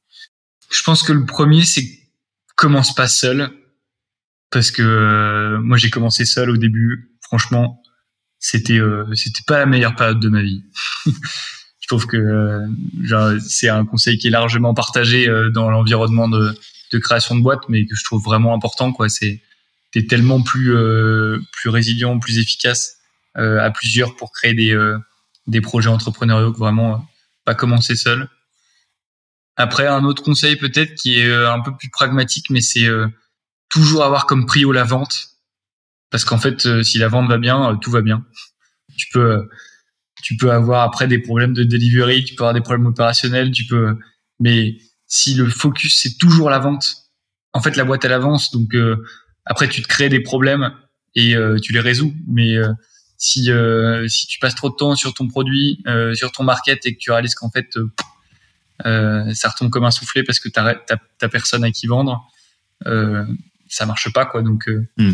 je trouve que avoir toujours la vente comme objectif principal, j'ai pas l'impression qu'il y ait de contre-exemple, franchement, sauf éventuellement sur des projets de recherche importants où euh, tu as une phase de R&D très très longue avant de se mettre à vendre. Franchement, euh, en tout cas dans l'environnement des startups, je trouve que le conseil de vendre dès le jour 1, continue toujours de vendre et faisons ta priorité, je trouve que ce serait un vrai conseil. Et voilà, non, et après, il y a un, il y a un conseil qu'on m'avait donné que j'avais trouvé pas mal aussi, qui était euh, sois pas trop bavard. Euh, je pense que quand on monte des boîtes, on a tendance à vouloir en parler euh, parce que parce que ça prend un peu au trip, parce que ça occupe beaucoup de temps. Euh, et c'est bien, c'est bien d'en parler, c'est bien de raconter des histoires, mais euh, je suis assez convaincu qu'il euh, faut aussi écouter celles des autres et que et qu'avoir en tête de pas être trop bavard et en tout cas d'avoir toujours dans les relations pro qu'on se fait un bon équilibre entre ce, le, temps que je passe à parler et le temps que je passe à écouter. Euh, je trouve que c'est un bon conseil. Idéalement, euh, réussir à sortir de chaque euh, chaque rendez-vous, chaque meeting en se disant, ok, idéalement c'était 50-50. J'ai écouté à 50 à 50% et j'ai j'ai parlé à 50%. Ok. Et du coup, un très mauvais exemple avec ce podcast où je vous ai où je t'ai où je t'ai parlé pendant deux heures mais, euh, mais en même temps, c'était chouette. J'ai trouvé ça chouette ce format parce que justement, c'était un échange et je te l'avais dit en intro. Je trouve ça cool quand on discute, euh, quand chacun apporte son euh, point de vue. Je suis moyen fan de de l'échange, enfin de la transmission descendante d'informations. Et puis c'est c'est le c'est le retour de bâton de de mon monologue, de, de mes monologues dans, dans les dans, dans votre dans, dans votre podcast chez chez Untrain. Donc euh, voilà, fallait que tu viennes rééquilibrer justement ce ce pourcentage. Mais ça c'était court justement, ça, ça a duré un quart d'heure. C'était bien. Ouais, mais euh, justement, j'ai dû euh, j'ai dû parler très très vite pendant un quart d'heure. mais c'était en tout cas c'était un vrai plaisir de, de discuter avec toi. Il y a il y a eu énormément de pépites qui en qui en, qui en sont ressorties. C'était vraiment vraiment très cool. T'as as, aimé l'exercice, ça va C'était pas trop long, t'es pas trop rincé? Non, c'était très sympa. Euh, cool. Très sympa. Euh, je serais ravi de, du match retour dans quelques temps. Euh, et, euh, et, on te réinvitera nous aussi avec plaisir sur le podcast pour plein d'autres conseils, probablement plus plus activables que ce que moi j'ai pu partager là, où je pense que c'était pas mal de d'histoires de, de création de boîtes. Mais mais je pense que les démarches sont complémentaires. Alors déjà, il y a eu beaucoup, beaucoup d'opérationnels, mais c'est tout l'objectif des, des jeunes branches. C'est, vraiment de, de comprendre les prismes de réflexion et euh, les frameworks des entrepreneurs et comment euh, comment la boîte s'est construite. Donc euh, franchement, on était parfaitement dans le thème et t'as vraiment envoyé de la valeur. Donc merci beaucoup pour ça. Et qu'est-ce qu'on peut te souhaiter pour pour la suite là, pour les, les mois qui viennent? À de dormir un peu là parce que une, une deuxième petite fille là qui vient d'arriver, ça va, ça va bousculer un peu les nuits. Et euh, et non, faudrait, et pas qu'il y ait, après, euh, faudrait pas qu'il y ait 100 clients qui, euh, qui rappliquent dans les deux prochains mois, quoi. ça serait très bien aussi parce que c'est la deuxième chose qu'on peut souhaiter à n'importe quelle boîte. Donc la deuxième chose, ce serait ça, ce serait 100 clients qui rappliquent dans, la, dans les deux prochains. Bon, bah, après, il, faut, il faudrait deux ou trois mois d'hibernation complète, quoi. Ouais, très bien. Euh, je vais te, bah, on va couper, on va couper et je vais te souhaiter par la même occasion un bon week-end parce qu'on est euh, vendredi en fin de journée. Donc, euh, on, on finit la semaine en beauté là-dessus. À très vite, Benoît. Encore merci. Salut Benoît, à très bientôt. On se retrouve très très vite pour un prochain épisode. Salut. J'espère que l'épisode t'a plu autant que ça nous a plu de l'enregistrer et le produire. Si c'est le cas, oublie pas de nous laisser une petite note, comme euh, on te l'a dit tout à l'heure, et euh, de le faire tourner autour de toi. Ça nous aide énormément à faire connaître le podcast, à nous faire connaître et à prêcher la bonne parole d'une croissance saine, durable et rapide. En attendant le prochain épisode, on se donne rendez-vous sur scalezia.co, s c a l e z i a.co, où tu découvriras des cours, des vidéos et des lives en libre accès pour t'aider à faire décoller ta boîte comme jamais. C'est notre promesse, c'est ça qu'on aime faire et on va continuer de le faire. On se dit à très vite. Bye bye.